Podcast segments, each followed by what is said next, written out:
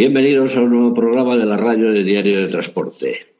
Hoy hablaremos de la afiliación sindical de los conductores profesionales en el transporte. Queremos saber por qué es tan baja la participación de los conductores en los sindicatos. Muchas veces oímos y vemos quejas, sobre todo en las redes sociales, hacia los sindicatos, casi siempre por parte de personas que desconocen cuáles son sus derechos y deberían de saberlo. Para ello hablaremos hoy con Fernando Guillén, sindicalista afiliado a Comisiones Obreras, y con Carlos Coy Ruiz, secretario general de Sinacoas, un nuevo sindicato que trata de unir sus filas a los conductores asalariados. Bienvenidos a los dos a la radio de Diario de Transporte. También contamos con la participación de nuestros colaboradores Nico Martín y Basilio Aragón. Vamos a comenzar. ¿Creéis que son justas las críticas hacia los sindicatos? ¿Quién quiere responder primero de los dos? ¿Fernando? ¿Carlos? Fernando mismo. Bueno, pues eh, si, son, si son justas. A ver, los sindicatos no es que lo hayan hecho muy bien eh, históricamente, pero estamos hablando, eh, no lo han hecho muy bien a nivel de dirección general, a nivel de secretaría general. Pero realmente lo que hay que pensar es que cuando un trabajador, sea, necesita eh, de la ayuda de su sindicato, no va a Madrid a la Secretaría General del sindicato o no va aquí a Santiago a hablar con el secretario general de la CICA, ¿no? sino que acude pues, a su delegado sindical o acude a su, a su sede comarcal o su sede local y allí hay, un, hay una serie de personas que son trabajadores y hay un gabinete de abogados que trabaja con el, con el sindicato, que es un gabinete externo, que no son trabajadores del sindicato, que le va a asesorar y ayudar. Esa es la realidad. Las otras políticas a grandes niveles realmente influyen relativamente poco. ¿no? Lo que pasa es que lo que se ha vendido tradicionalmente, yo ahí lo que quiero es felicitar a los empresarios, lo han hecho muy bien, han logrado crear una imagen de que los sindicatos son corruptos, de que no valen absolutamente para nada, de que son inútiles, y la gente lo ha comprado. Y lo ha comprado además siguiendo una técnica cojonuda de Goebbels, ¿no? que es repite una mentira mil veces y al final se convertirá en una verdad. Porque lo que nadie se pregunta es una cosa, ¿por qué a los empresarios les importa tanto que tú pagues una cuota para un sindicato? ¿En qué les influye a ellos? Pues yo creo que no les influye en nada. Les influye en que una persona que esté sindicada tiene el abogado pagado. Una persona que esté sindicada no le cuesta nada levantar un teléfono y consultar una duda. Los demás se quejan en el bar y cuando van al abogado laboralista, el abogado laboralista les dice, mira, me tienes que aprovisionar 150 euros o 200 euros o lo que sea, salen corriendo y firman un acuerdo fuera. Esa es la realidad. Pero lo han hecho muy bien, con la colaboración de muchos medios de comunicación que desinteres, bueno, desinteresadamente no, porque son propiedad de grandes, de grandes corporaciones financieras, como son Onda Cero, como es el grupo de ABC, como es, como es la COPE, pues han colaborado mucho en, crear esta imagen. Pero es una imagen falsa. Y lo primero que tenía que, pensar un trabajador es que desde el momento que a un empresario no le interesa es porque a ti sí que te interesa. Un sindicato no está para guerrear, no está tampoco para resolver los problemas a nadie. Aquí Carlos de Sinacoas me parece que ya sabe lo que, lo que pasa cuando pides una cuota, ¿verdad? Cuando pides que la gente se afilie. Todo Dios te apoya mientras no dices pon siete euros al mes. En el momento en que hay que poner siete euros al mes, ¿dónde está la puerta que salgo corriendo? ¿no? Y ahí te quedas. Y se quedan colgados los de turno.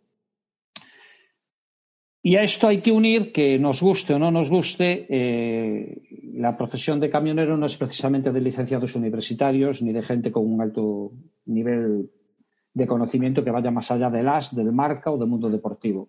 Es triste, pero esta es la puñetera realidad. Y por lo tanto no se, no se preguntan muchas cosas. Y piensan que ellos pueden negociar con el jefe y se lo creen, que ellos pueden pactar sus condiciones. Bueno, eh, por otro lado, eh, lo cierto es que los sindicatos se han alineado demasiadas veces con cuestiones políticas y eso tampoco les ha hecho ningún bien. Un sindicato debería de estar al margen de, la política, gobierne quien gobierne. Solo debería de mirar los intereses de la gente a la que representa, de los asalariados, de los trabajadores, de los autónomos en algún caso. Y poco más tengo que decir. no sé qué A ver, yo alejándome un poco del tema de la que estoy de acuerdo contigo sobre el tema de que se, se ha metido en, muchos temas políticos, yo me voy a bajar más a, la arena y las, lo que escuchas o incluso lo que yo pienso mismamente. Em, a lo mejor eh, los sindicatos lo que les ha faltado desde mi punto de vista es estar cerca, estar, estar con el conocimiento real, porque está claro que hay enlaces sindicales y en empresas que saben perfectamente lo que es camión y la vida en el camión. En el camión o en el autobús o en, todo lo que sea de conductores. Pero esa estructura tan grande que tienen los sindicatos ahora mismo, yo creo que es lo que les ha alejado eh, de la realidad esa es la crítica que yo mismo, como, o sea, a, opinión personal. Porque, y además es lo que desde Sinacoa siempre hemos querido no entrar en eso, o sea, estar cerca de, cerca de, del asociado. Te tengo que dar mucho la razón en que, en que, por ejemplo, los, en los bares, que en los bares y ahora las redes sociales, eh, la gente nos dedicamos a, hablar, como con, vamos, poniendo las atribuciones masculinas encima de la mesa y, hablando y criticando. Y, pero después, a la hora de la verdad, efectivamente, cuando se dice, venga, vamos a hacer la foto, vamos a, se está reclamando un sindicato independiente, se está reclamando un sindicato que no esté eh, subvencionado de alguna manera, porque esas son las críticas que se van diciendo, y venga, vamos a hacerlo. Y cuando hay que hacer la foto, en la foto no salimos todos. Eh, yo creo que, eso es un poco el resumen un poco contestando las dos preguntas, ¿no? Del por qué, del por qué la gente no entra y el por qué, y el por qué los sindicatos mayoritarios de alguna manera no, no tienen la, la, afiliación que se necesita, desde mi punto de vista.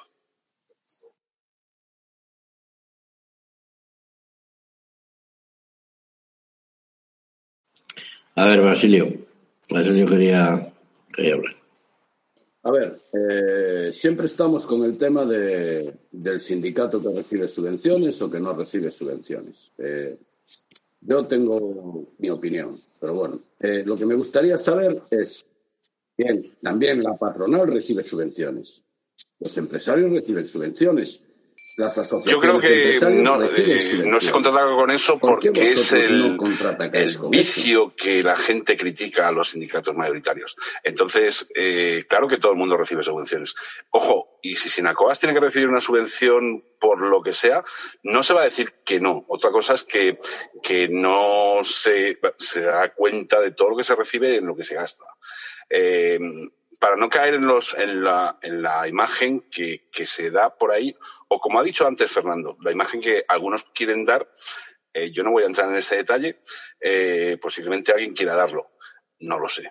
Mm, desde luego, eh, lo que sí que buscamos y lo que sí que estamos haciendo es vivir de la cuota sindical, ni más ni menos, en estos cinco meses que llevamos, lógicamente.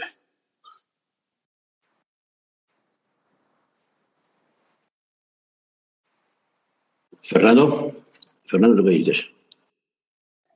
Bueno, vamos a ver. Eh, lo primero, tenemos que ponernos en, contexto. ¿no? Los sindicatos funcionamos a través de una ley orgánica que es la 11.1985 del 2 de agosto de libertad sindical.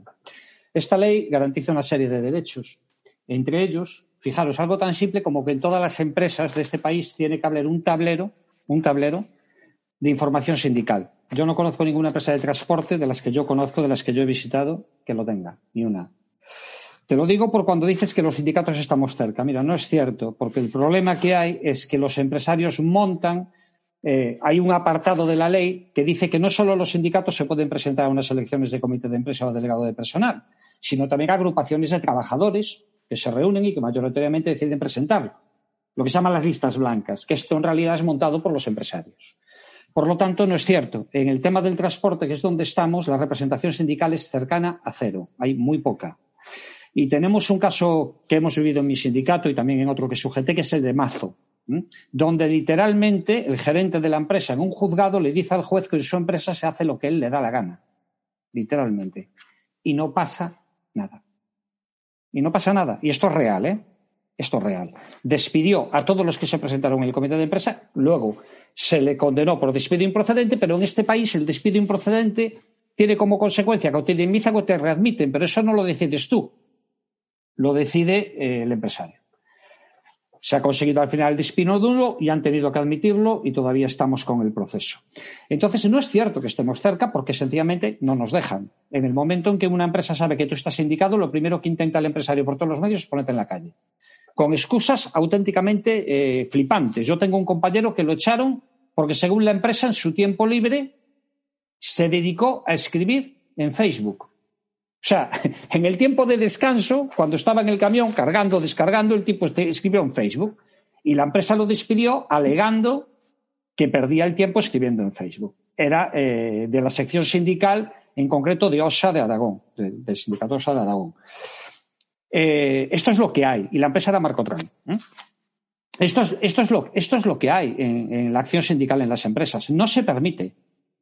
No se permite. Y los compañeros, por llamarlos de alguna manera, miran para otro lado.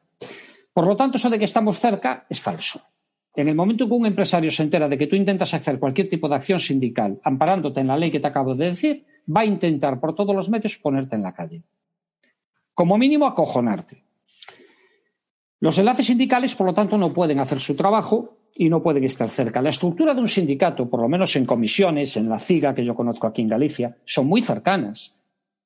Tienes oficinas comarcales, locales, te atienden por teléfono. Más cercanos no pueden ser. Como no se montan al pie de cada empresa, no sé qué más pueden hacer. Por lo tanto, no es cierto. Toda esa historia de que se quiere un sindicato independiente, eso no son más que excusas, inventos. Desde mi punto de vista, ¿eh? Eh, celebrando que os unáis, que estéis en la lucha sindical y que bienvenidos y todo esto, ¿no? Pero lo cierto es que todo eso no son más que excusas de la gente y lo vais a ver cuando veáis que pasa el tiempo y que la afiliación no se da movido. Os vais a dar cuenta de que todo no era más que excusas de bar. Subvencionado. Mira, en este país hay unas leyes y las leyes dicen que todo aquello que tenga representación social, que tenga peso social, tiene derecho a una cobertura de subvenciones.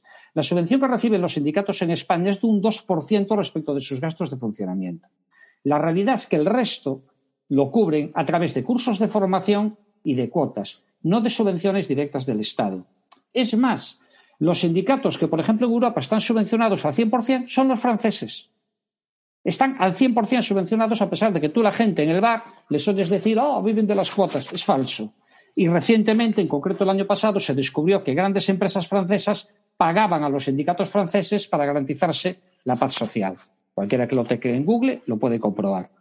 Por lo tanto, todo eso del sindicato tradicional y tal es más falso que las pesetas, hombre. O sea, eso, eso eh, es falso totalmente. Un partido político está subvencionado, una organización empresarial, que no son otra cosa que sindicatos de empresarios, ¿eh? no son otra cosa. Son organizaciones donde los empresarios se reúnen para tratar sus temas, donde tienen una serie de servicios legales que les ayudan a conseguir sus objetivos. Justo lo que ellos nos quieren negar a los asalariados. Lo mismo y reciben las subvenciones, a respuesta de Basilio, además Basilio me parece que estuvo en la FIGA, no sé por qué, me suena el nombre de algún lío que montó en Vigo, pero me suena, pero perdona si me equivoco, ¿eh? Y yo es que soy Coruña, y, bueno, en Santiago, y, y resulta que, que todas las organizaciones políticas, empresariales, sindicales, representativas, tal y como marca la ley, es decir, que tienen al menos un 10% de la representación, reciben algún tipo de cobertura porque se supone que esa representación es un derecho y se hace para facilitar que la gente esté representada y que los sindicatos existan. Porque así es como está la ley en el país. Yo no entro en si eso es mejor o peor, pero lo cierto es que así se funciona en muchísimos países del mundo. Y la realidad es que España no es una excepción. Algunos se va a sorprender si yo le digo que en España la afiliación sindical es de un 14%. ¿Sabéis cuánto es en Francia? Un 9%. Es inferior a la española, no es superior, es inferior. ¿Por qué en Francia, cuando se hace una huelga general, hay tanto éxito y por qué se para? Por el peso del sector público. Las empresas, por ejemplo, de transporte de viajeros en Francia son públicas, el 90% de ellas son públicas. Entonces, cuando para el sector público, para el transporte de viajeros. Y el número de funcionarios que hay en, Francia por habitante es cinco veces superior al que hay en España. Por eso se para y por eso resulta que es muy fácil parar pero los tres últimos llamamientos de huelga en el sector del transporte, incluido el último que era para el 1 de febrero, que se desconvocó, los tres últimos llamamientos fueron un fracaso. No paró nadie. Nadie. Pero sí hay una diferencia en Francia respecto de nosotros.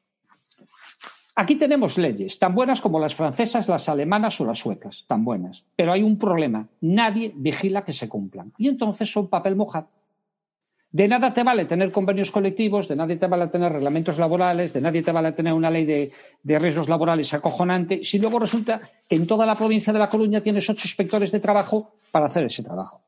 De nada te vale que en transportes tengamos una legislación fantástica si resulta que un inspector de trabajo no puede leer un tacógrafo, lo puede leer uno de transportes, pero el de transportes no tiene competencias laborales. Entonces, si tú quieres hacerlo valer en un juicio, Sacas tus datos, los llevas a un perito, te lo perita, lo presentas en el juzgado, porque el de trabajo no te vale. Entonces, esta es la realidad del sindicato. Y lo único que sucede a, nivel, a nivel de los asalariados de por qué no se afilian es básicamente el miedo a perder el trabajo. Las campañas de desinformación que son tremendas y que han funcionado muy bien, muy bien. Y lo siento, pero insisto, la ignorancia. La gente es muy, muy burra. Muy, muy burra. Muy, muy burra. Y no se da cuenta de, que lo único que hace un sindicato es pedir que se ejerza un derecho que tú tienes. No se lo inventa. No, se inventa nada.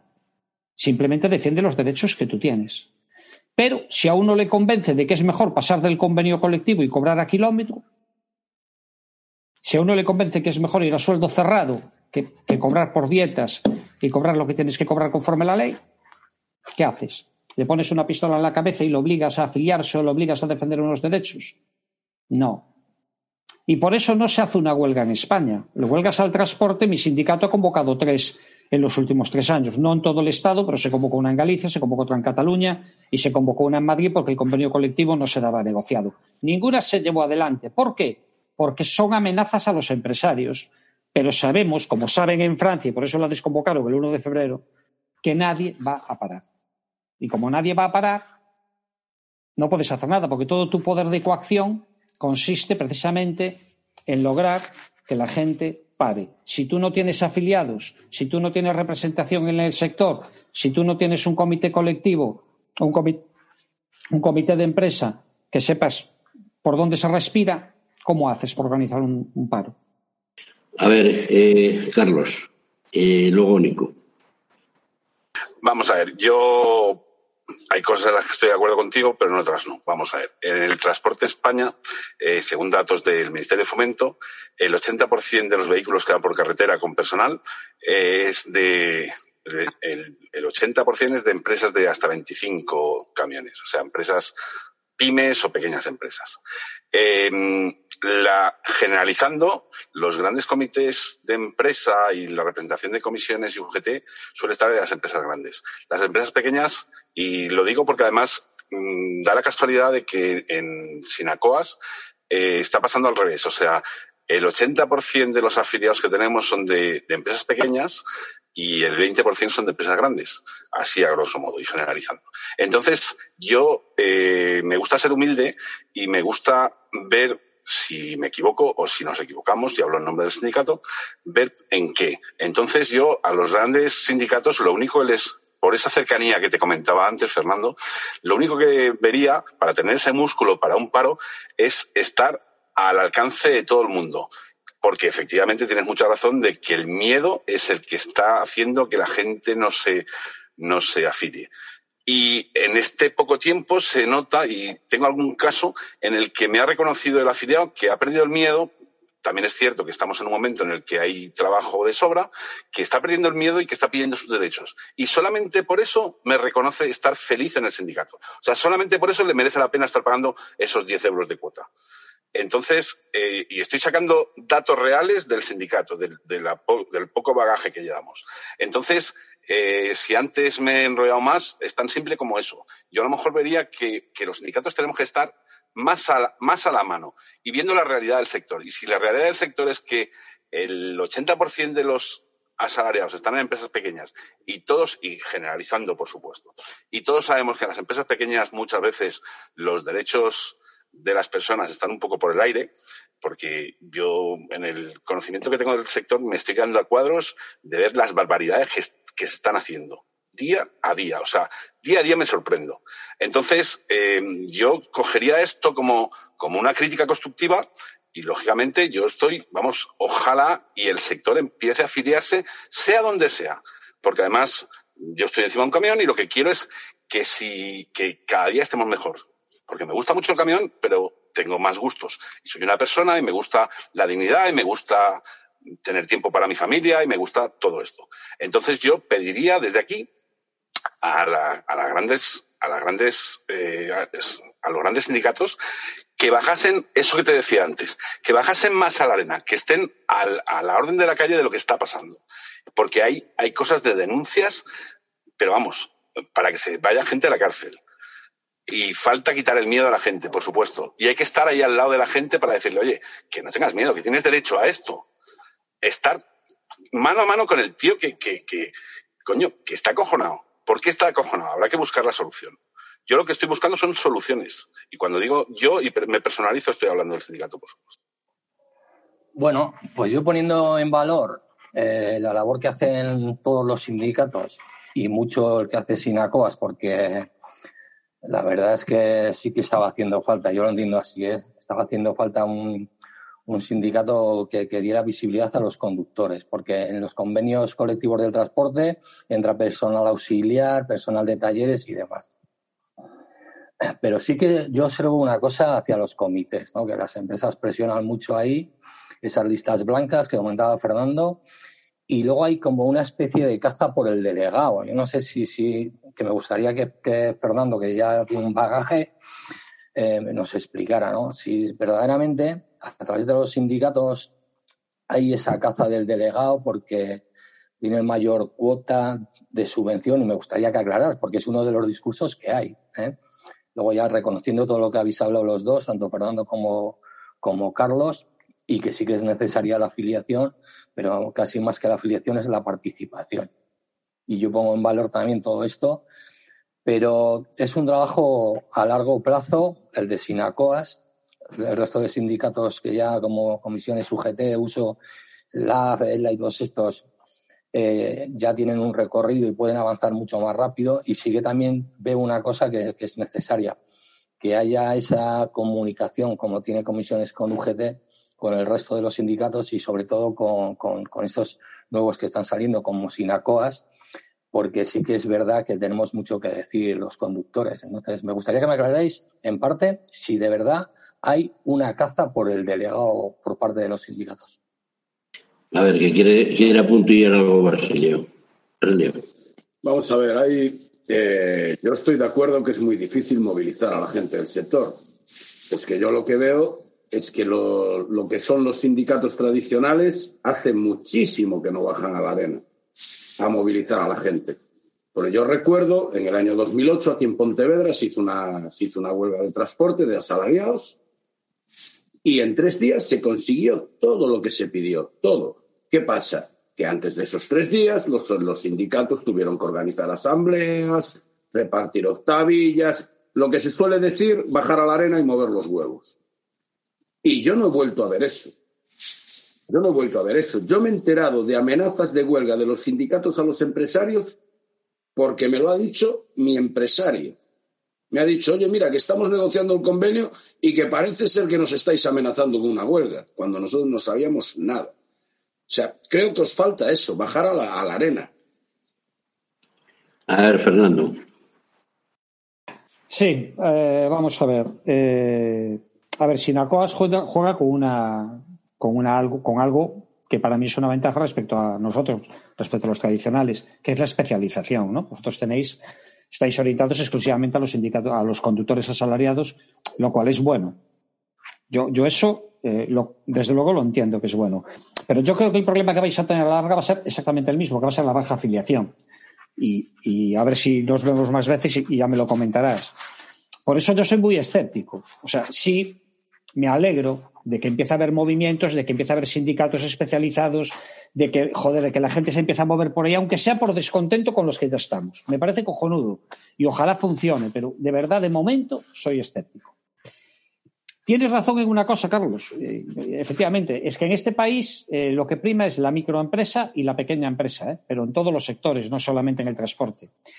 El problema es que en empresas de menos de 50 trabajadores, que son el 80 o el 90% de las empresas de transporte de este país, no hay comités de empresa, hay delegados de personal. Y eso eh, funciona de una manera distinta, ¿vale? Y los delegados de personal eh, se eligen de la misma manera, pero la protección es distinta, la acción es diferente y, bueno, precisamente por el tamaño de la empresa funcionan de otra manera. Eh, los delegados sindicales es otra historia. Y hay otra figura que es la sección sindical, que cualquiera, y que esto es una cosa que nosotros desde comisión, bueno, yo no puedo hablar en nombre de comisiones, pero que yo sí intento que si, eh, como los empresarios intentan por todas las vías bloquear unas elecciones en un comité, un comité de empresa, y pues lo que, lo que nosotros intentamos es algo que la ley nos permite, que es montar secciones sindicales. La sección sindical no requiere nada, simplemente requiere que una serie de afiliados eh, de una misma empresa decidan montar la sección sindical y se lo dicen a su jefe, oye, desde hoy tienes una sección sindical aquí montada y se acabó la historia. Tienen que tener tablón de anuncios, si hay más de 250 empleados, tienen que tener un local disponible para sus actividades, tienen derecho a hacer actividades. Y estás muy protegido por la ley, que es algo que la gente no sabe. Yo ponía el ejemplo de Mazo. Mazo fue de chulo en el juzgado, pero vamos a ver qué le va a pasar ahora, ¿no? Porque no es tan fácil salirse con la tuya. Es decir, en el momento en que tú eh, tienes una gente identificada como parte de un sindicato que está haciendo una labor sindical dentro de la empresa y tú la despides cuando esa persona a lo mejor lleva una serie de tiempo trabajando sin ninguna incidencia, eso va a terminar mal para la empresa. Lo que pasa es que la gente Claro, en principio te echan, que es lo malo de este país, que en principio te ponen en la calle y luego pues, pues te tienen que readmitir porque se puede declarar un despido nulo y tal. Y eso tiene mucho peso porque la gente tiene que pagar facturas e hipotecas y eso no lo podemos, no lo podemos, no lo podemos olvidar. ¿no? Desgraciadamente, la estructura empresarial, al ser tan pequeña, dificulta mucho el trabajo. No solo el trabajo sindical, ¿eh? también el de la inspección de trabajo. Lo dificulta es, muy complejo controlar una empresa de cuatro o cinco camiones. Tú dices menos de 25 camiones. Y, de, tres, y de tres. Eh, eso sí que no nos pasa fuera. O sea, fuera de España, las empresas tienen todas unas dimensiones mínimas y si no, no pueden, no pueden trabajar. Pero en España, un tipo con una licencia de transporte y dos camiones, es una sociedad limitada. Y eso eh, dificulta, mucho el, dificulta mucho el trabajo. De todas maneras, eh, decía Basilio que no bajamos a la arena. Yo no sé si tienes razón o no. Lo, que sí, lo que sí, lo que sí es una cosa. La del 2008 eh, fue una huelga que no fue solo de asalariados. No sé si te acuerdas. Ahí hubo patronales que estaban de acuerdo. No la mayoría, pero hubo patronales metidas. De todas maneras, sí es cierto que en el 2008 hubo una huelga de asalariados en Pontevedra, muy importante. Pero la pregunta es, ¿y se podía volver a hacer hoy? Porque los empresarios, eh, desde el 2008 aquí, tela, ¿eh? y la desmovilización que ha habido, tela. ¿eh? Yo no estoy seguro de que se pudiera volver a hacer lo mismo.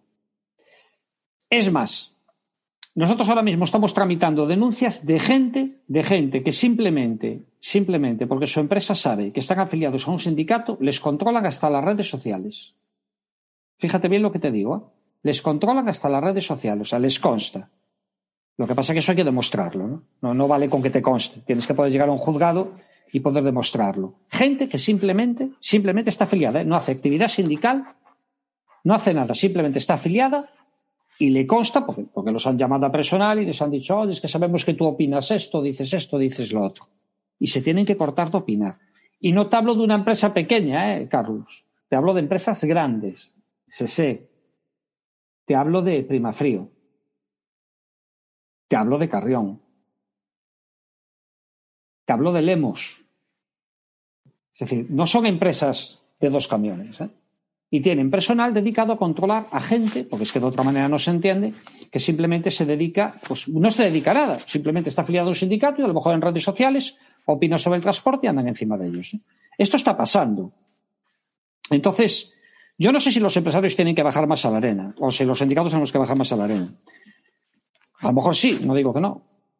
Pero claro, mientras no, mientras no haya detrás eh, una actitud política, yo confío mucho en la actual ministra de Trabajo, en Yolanda Díaz, mientras no haya una actitud política seria, destinada a aumentar recursos para controlar la, la inspección, destinada a crear un auténtico servicio de inspección de transportes de verdad, que tenga competencias laborales, que no es de recibo que un guardia civil pueda usar el tacógrafo para sancionarte, pero que luego puedas llegar a un juzgado y como no lleves los datos del tacógrafo bien peritados, te lo puedan tirar para atrás porque resulta que al juez no le vale el tacógrafo. O sea, te vale para denunciarte, pero no te vale para demostrar tus horas de trabajo, para demostrar que las condiciones en las que estás.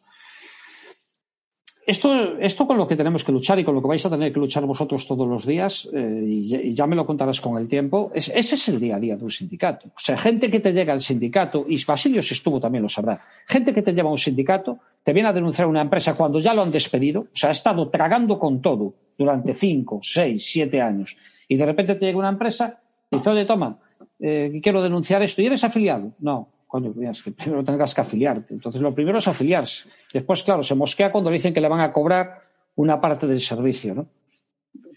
En fin. Pero es que cuando le descargas la tarjeta y resulta que tiene conducción, descanso, conducción, descanso, conducción, descanso, tres minutos de otros trabajos, conducción, descanso. No tiene nada más. Durante, pero, pero durante la hostia de tiempo y pides los datos a la empresa y te encuentras con lo mismo. ¿no? ¿Qué hacemos? ¿Qué hacemos cuando los propios trabajadores, por mucho que tú les dices, esto tienes que hacerlo de esta manera, hacen lo que les da la gana? Y luego la responsabilidad es nuestra, o vuestra, que llegará el, caso que, también os lo dirá. ¿Qué haces? Si lo primero que tiene que hacer un trabajador, lo primero que tiene que hacer un trabajador es, hombre, no sabe que tiene un convenio colectivo, de verdad. O sea, no sabemos que tenemos un convenio colectivo. por favor. No sabes que tienes un horario de trabajo. ¿No sabes que no puedes estar solo conduciendo y descansando? Esto lo sabemos todos, no hace falta ir a una universidad precisamente para, conocer estos temas. Claro, luego llegas aquí, ¿qué podemos hacer nosotros? Si resulta que tú has tragado con todo. Has tragado absolutamente con todo, ¿qué puedes hacer? Pues lo único que puedes hacer es intentar presentar una lista. Entonces llegas a una empresa y presentas una lista con otros compañeros para el comité de empresa. ¿Vale? Integras esa lista. Los va llamando el jefe arriba al despacho uno por uno y te empiezan a llamar al sindicato y se van. ¿Qué haces? ¿Qué haces? A mí si alguien me puede responder a eso, a ver cómo, a ver, a ver cómo lo solucionas, porque esto nos ha pasado, no una vez. O sea, montar una candidatura, se lo comunicas al, al organismo pertinente, normalmente al juego de lo social, se lo comunica a la empresa, tú desde ese momento estás protegido como integrante de una lista, la empresa te monta una lista blanca, ¿eh? empieza a llamar a la peña de nuestra lista o de otras listas arriba al despacho, y cuando salen de allí te llaman por el móvil diciendo todavía que no, no quiero líos, es que no me interesa meterme en esto, porque claro. Un sindicato no conduce camiones, un sindicato no carga y descarga. Un sindicato no, no puede hacer otra cosa que asesorar, representar y apoyar legalmente, pero no es quien conduce los camiones. Y nos pasa a nosotros, y me temo, desgraciadamente, Carlos, que os va a pasar también. Y, creo que Basilio algo de esto también ha de saber. Y sabe cómo es que te dejen colgado y que te dejen con el culo al aire. A mí me han echado de una empresa después de estar dando la cara y luego los compañeros no quieren saber nada y te vas a la puta calle y a ver qué haces. Es que no es la cosa tan fácil. ¿eh? A ver, Carlos. Carlos, Carlos. Sí, vamos a ver. Eh, vamos a ver, yo eh, posiblemente sea más radical y no me esté apoyando la burocracia de un sindicato, ¿vale? Eh, porque yo soy de la opinión, perdón, yo soy de la opinión que, que si hay que cambiar las cosas, hay que, hay que cambiarlas. Porque efectivamente tienes razón en que, en que la gente va a ser amenazada, pero a lo mejor tenemos que empezar a cambiar y a que aquí se habla mucho, en la anterior reunión que tuvisteis, se hablaba de los autónomos, de la pequeña empresa. Eh, yo voy a, añadir al sector completo a los asalariados, a los autónomos, a la pequeña empresa y a la gran empresa. Porque al final, eh, a lo mejor es un tema de, sector. Y, nosotros, los asalariados, en este caso, estamos sirviendo para ser una herramienta para hacer competencia desleal. Y a lo mejor es tan fácil como que eh, se nos ha llamado héroes, se nos ha llamado de todo. Lo que queremos ser son trabajadores. No queremos ser ni colaboradores para estafas a la seguridad social, ni, y a lo mejor tenemos que pedir ayuda a la administración para que la administración cumpla con su trabajo, empiece a recaudar lo que tiene que recaudar, porque tenemos unas tarjetas y tenemos una ley de marzo del año pasado en el que tienen que controlar las horas que se hacen y a lo mejor con eso se controla que cada trabajador se sepa lo que está, lo que está trabajando, que se aporte su cuota a la seguridad social, que nosotros tengamos el, precio, que no seamos herramientas para una competencia desleal y, sí que se ha visto algo ahora de que el sector del transporte es muy importante. Vamos a ver si, si realmente es importante, porque se ha visto el pico del iceberg, pero vamos a ver lo que hay detrás. Y si las normas no están claras, habrá que cambiarlas. Yo me niego a pensar que, que, es tal y como tú lo estás diciendo, aunque lo sea. Eh, yo quiero que, habrá que juntarnos, a lo mejor todos los sindicatos o todos los que estemos a favor de, de, de este sector, porque a mí los otros sectores con todo respeto, lógicamente, no me voy a meter. Me meto en el, sector de los, de los conductores asalariados, eh, de los conductores, eh, tanto de transporte de mercancías como de viajeros. Entonces, habrá que buscar soluciones. Yo me niego a que nos quedemos tal y como estamos. Y si es difícil, pues habrá que buscar otras soluciones. Y si nos hemos equivocado, habrá que rectificar. Y lógicamente, tú antes estabas hablando de, un mazo que hace, bueno, eh, yo tengo pequeñas empresas que se han acordado hasta de mi madre y por llamar para defender a, alguien. Y, y, y, lo que hay que hacer es perder el miedo. Y la gente, si lo despiden porque está, está afiliado a un sindicato, habrá que denunciar. Y cuando se denuncie, y con la ley en la mano y tenemos las leyes a nuestro favor, cuando eso empiece a ser una, otra y otra, pues entonces veremos quién, quién quiere seguir haciendo lo mismo. Pero desde luego, nosotros nos tenemos que quitar el miedo y las empresas se tienen que quitar el miedo a que un sindicato vaya por ellos. Si yo no quiero ir en contra del sector del transporte, todo lo contrario. Algunos sobrará, por supuesto que sí. Pero, pero lo que habrá que hacer es las cosas bien. Y si no está la normativa para, para hacerlas bien, habrá que cambiarla. A ver, Basilio, Basilio. Basilio quiere apuntar algo. Eh, vamos a ver, yo estoy de acuerdo en lo que, en parte de lo que dice Fernando Guillén, porque yo lo he vivido. O sea, yo he vivido ser delegado de una empresa que te dejen tirado con el culo al aire, perder un montón de dinero.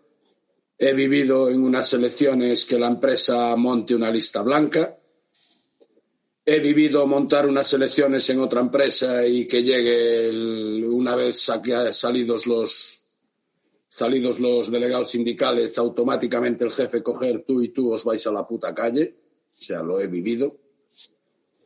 Pero creo que es hora de que empecemos a perder un poco el miedo, porque la patronal dice que les hacen falta 15.000 choferes. O sea, creo que ya el discurso del miedo, creo que ya aburre. O sea, yo tenía miedo de perder un trabajo hace 10 años o hace 15 años cuando ganaba haciendo lo mismo que hago ahora mil euros más. Pero sinceramente, ahora ya nos han quitado tanto, tanto, tanto que hasta nos han quitado el miedo sinceramente. Yo creo que es hora de que empecemos. En cuanto a lo de que no se puede volver a organizar un paro como aquel, yo tengo mis dudas. Vigo se para con 300 personas, ¿eh? 300 personas que tengan cojones paran en la provincia de Pontevedra. Y eso ya se demostró. Lo que hay es que empezar a abrir los ojos, es mi, en mi opinión. Hacemos una pequeña pausa. Vamos a hacer una pequeña pausa, ¿eh?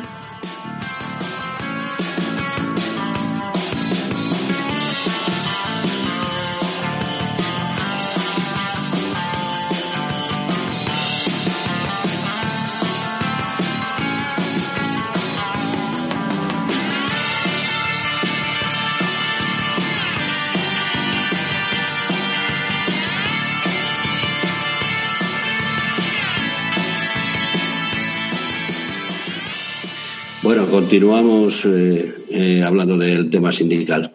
Ahora quería hablar Nico, que había pedido la palabra. Sí, bueno, esto yo por seguir un poco el hilo. Eh, la verdad es que las, empresas presionan y hacen muy bien su labor y es su, objetivo. Pero sí que también he comprobado que en algunas empresas donde hay la sección sindical, hay una paz social y hay unos buenos acuerdos y se cumplen los convenios, porque a ver las ailas, a ver las y hay, y hay, un, hay un permanente con las empresas y yo soy de la opinión de que es bueno que exista el sindicato, es bueno que haya comités de empresa y es bueno que haya diálogo, tanto en cuanto eh, movilizaciones ahora no hay. No hay, no hay convocatorias de fuerza, no vamos a decir de huelga, ni siquiera convocatorias de fuerza. Entonces, no queda más que achacarlo al diálogo. Y yo pienso que el diálogo debe de empezar por las partes, ¿no? Si hay 20 sindicatos, pues que sean los sindicatos los que creen un diálogo entre ellos para que el trabajador crea en la acción sindical. Entonces, porque lo que ha habido hasta ahora es muy antiguo ya. Las presiones, las huelgas, las manifestaciones, es muy antiguo. Eh, mucha de la gente que hay ahora en el sector como asalariados eh, lo ven aquello como viejo, como viejuno. Entonces están aceptando la, situación, ¿no? Esto es lo que hay. Es el, lenguaje negativo que tenemos. Y yo entiendo que copiando modelos alemanes, a lo mejor, donde hay un diálogo y cuando una empresa va mal, pues ahí hay unos diálogos y, no sé, unas cesiones y que se ganan a largo plazo o unos cambios, algo que permita que se mantenga el puesto de trabajo y las condiciones que marca la ley, no las que marque el empresario de turno. ¿Qué opináis? A ver, ¿por qué creéis que falta que faltan inspecciones en el, en el transporte, Alfredo, eh, Fernando? Bueno, vamos a ver. Sí, eh, vamos a ver. Eh, en España, inspecciones en el transporte como tal, hablando seriamente, no existen. No las hay. No hay porque no hay capacidad. Hay legislación, pero no hay capacidad de inspeccionar y por eso un empresario puede hacer lo que le dé la gana, prácticamente. Eh, en España, con el volumen de transportes que tenemos, deberíamos de tener pues, un, tipo BAG como hay en Alemania, especializado específicamente en transportes y un servicio de inspección laboral específicamente especializado en transportes. Estamos hablando de la segunda flota de Europa, ¿no? detrás de la polaca. Por lo tanto, deberíamos de tenerlo, pero no lo tenemos. ¿Por qué no lo tenemos? Bueno, no lo tenemos precisamente porque no hay sindicatos. no, hay, no hay presión sindical. Eh, cuando el ministro de Fomento, cuando el Ministerio de Fomento negocia, lo hace con las entidades que representan a la mayor parte del transporte, ¿no? Los sindicatos mayoritarios, tal como se recoge en la ley, y las organizaciones empresariales.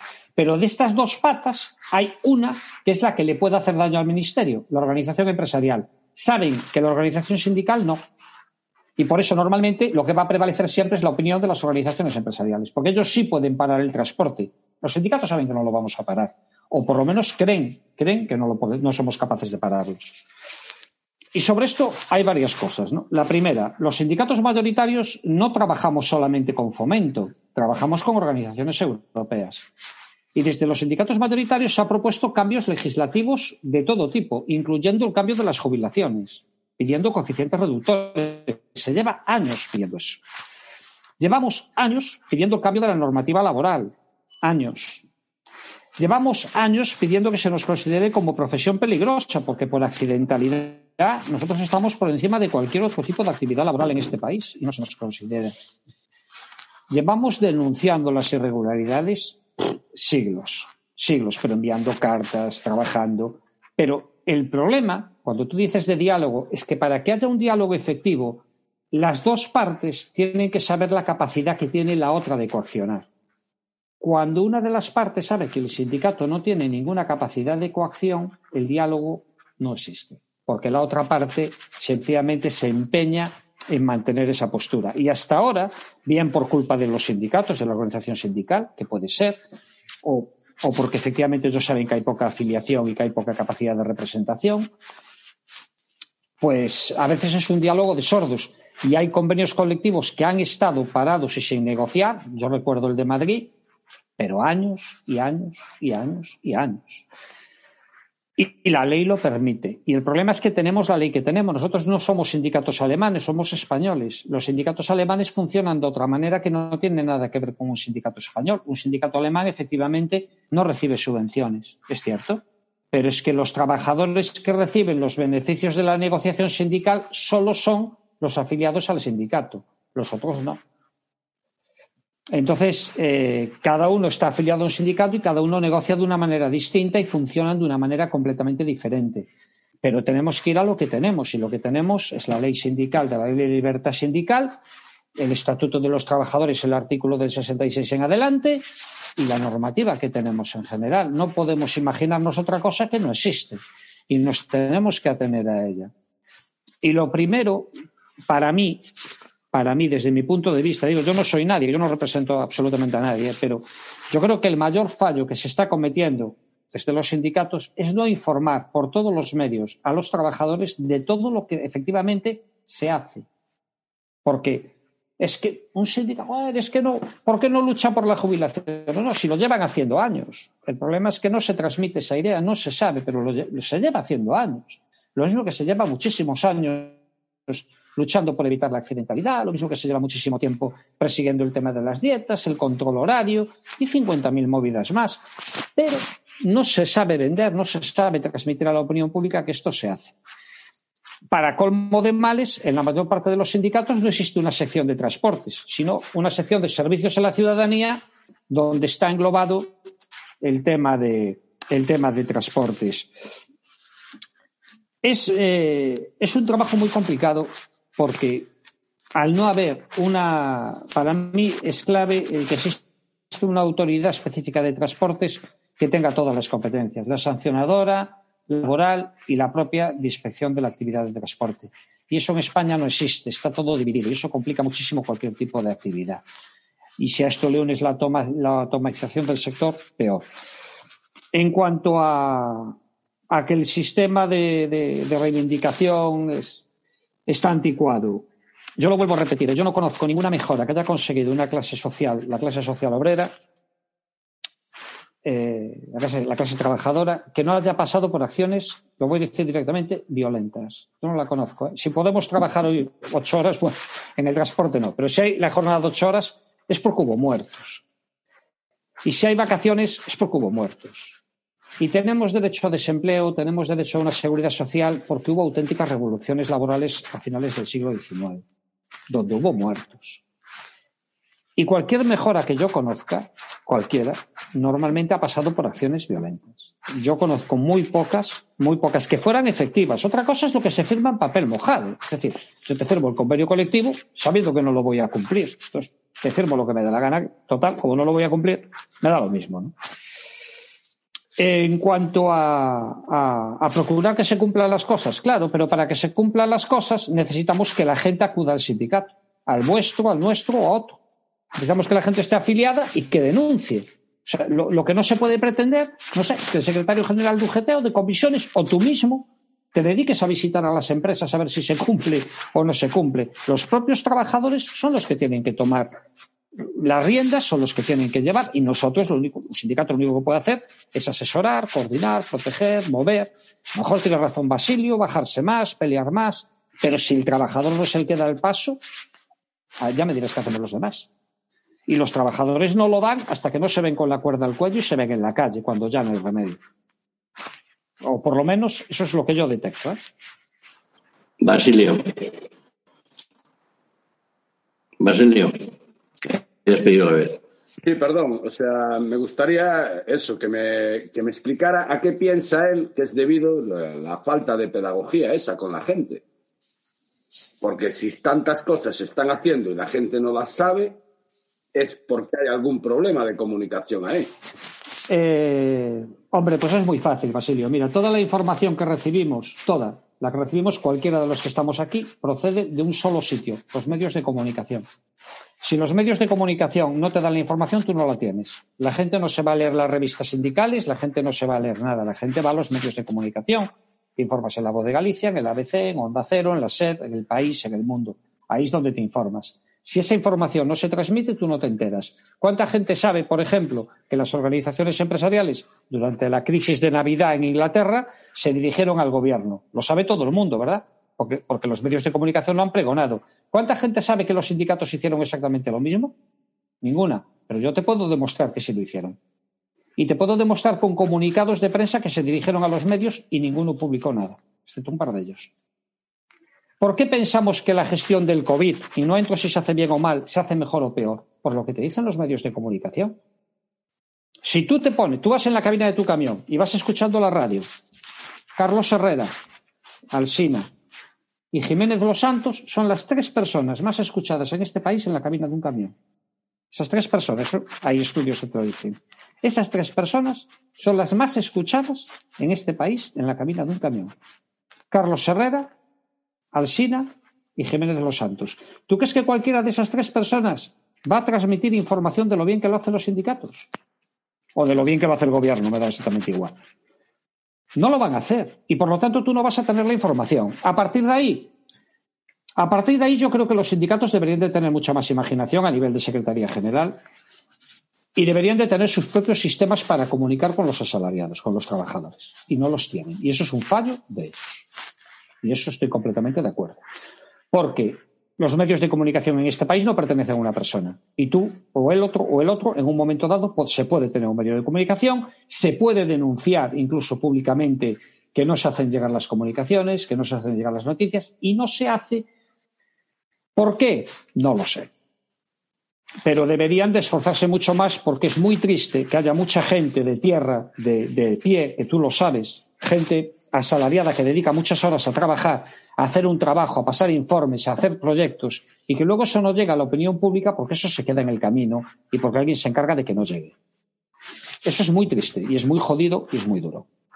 Pero te pasa. Y te pasa de enviar comunicaciones a la SER, ya no te voy a hablar de otra emisora, a la SER y que la SER te diga, te diga en primer lugar el tipo, mañana te llamo por una entrevista y lo voy a hacer, y al día siguiente te dice, mira, es que ha habido un cambio y tal y ya no se puede sacar adelante. Esto pasa. Entonces, esa información nos llega. Eh, yo creo que esto es mucho más complejo que simplemente de un sindicato. Vivimos en una época donde el liberalismo económico está triunfando, está arrasando. Y, y bueno, eh, tiene un peso muy, muy grande en todos los niveles. Y al liberalismo económico, desde luego, lo que no le interesa es una organización obrera organizada, no le interesan empleados carentes, o sea, que tengan conocimiento de sus derechos, no le interesa nada de eso y por lo tanto dedican todos sus medios y esfuerzos a cargarse cualquier tipo de actividad, como dedican cualquier tipo de esfuerzo a cargarse la seguridad social o un plan de pensiones público, sanidad pública o cualquier cosa que suene algo que se les escapa de obtener un margen de beneficios. Y, creo que esa es la razón. Lo que sí te puedo hacer y es, y es demostrarle es que se hacen las cosas. ¿Por qué no llegan? Porque quien tiene que, que hacerlo llegar a sus oyentes y a sus lectores o a sus televidentes, no lo hace llegar. No porque no tengan la información. Carlos, ¿querías decir algo, Carlos? Sí. A ver, sí, yo quería, bueno, lejos del tema de. Yo achaco mucho culpa a la administración, tanto a esta como a las que ha habido, o sea, todas, eh, y lógicamente a nosotros, o sea, eso no se lo quita nadie. Pero yo quería hacerte una pregunta, Fernando, pero por, pura ignorancia. A mí me gustaría saber quién tiene que renovar un, convenio colectivo. Por ejemplo, el de Castellón, que está caducado desde el año 2008. Se supone que son los sindicatos firmantes, ¿no? No. No, no. Son los agentes sociales. un sindicato no puede imponer un convenio colectivo. Es decir, hay una negociación eh, que se insta desde, normalmente desde la Administración, lo puede instar también el sindicato, el sindicato y las organizaciones patronales, y a partir de ahí se tienen que sentar a dialogar y, alcanzar un acuerdo, pero el acuerdo no se puede imponer. Entonces, el problema es que cuando una de las partes no quiere negociar y la otra parte no puede movilizar, pues está en esa situación. Eh, desconozco el tema de Castellón, eh, pero esto es un tema que ha pasado en Madrid, que estuvo el convenio, creo que fue desde el 2013 sin renovar hasta hace, creo que, un año o año y medio aproximadamente. Y, bueno, hombre, yo, soy un puñetero conductor de camión, eh, yo no soy licenciado en Derecho ni, nada por el estilo. Entonces, yo eso lo achaco sencillamente a que no hay posibilidad. Es decir, si una organización patronal te bloquea porque una organización sindical quiere un convenio, eso seguro. ¿eh? Si una organización patronal te bloquea el acuerdo y tú no tienes capacidad de coacción, ¿cómo lo haces? Pero mira, yo, perdona, ¿tengo la palabra? Sí, a ver, yo te vuelvo a decir lo mismo que antes. A lo mejor por la radicalidad o por, y no con esto quiero decir que no sea una persona coherente, ¿no? Pero siguiendo con el ejemplo de Castellón, eh, el convenio de Castellón está muerto desde el año 2008, caducado desde el año 2008. El convenio de Castellón eh, con la provincia dentro de la misma comunidad, que es el de Valencia, hay 500 euros de diferencia, lo cual está sirviendo, aparte de para que los conductores tengan una menor, una menor atribución económica, para hacer competencia desleal eh, entre empresas de una misma provincia. A lo mejor resulta, y ahí dejo el guante, porque me niego a que todo esto tenga que ser un trámite burocrático y que haya que hacerlo así, así, así. Entre otras cosas porque en nuestras bases tenemos a mucha gente de Castellón que a lo mejor, y dejo el guante para todos los que están ahí y para gente que no haya ahí y que lo pueda coger, habrá que empezar a hacer una medida de fuerza para que para que veamos que podemos. Eh, estamos hablando de un sector que es uno de los más importantes. Yo no voy a defender otros. Entonces, eh, me niego a que tengamos que pasar por el aro de la burocracia y de que esto tiene que hacer lo que no se quiere y tiene que hacerlo no sé cuántos.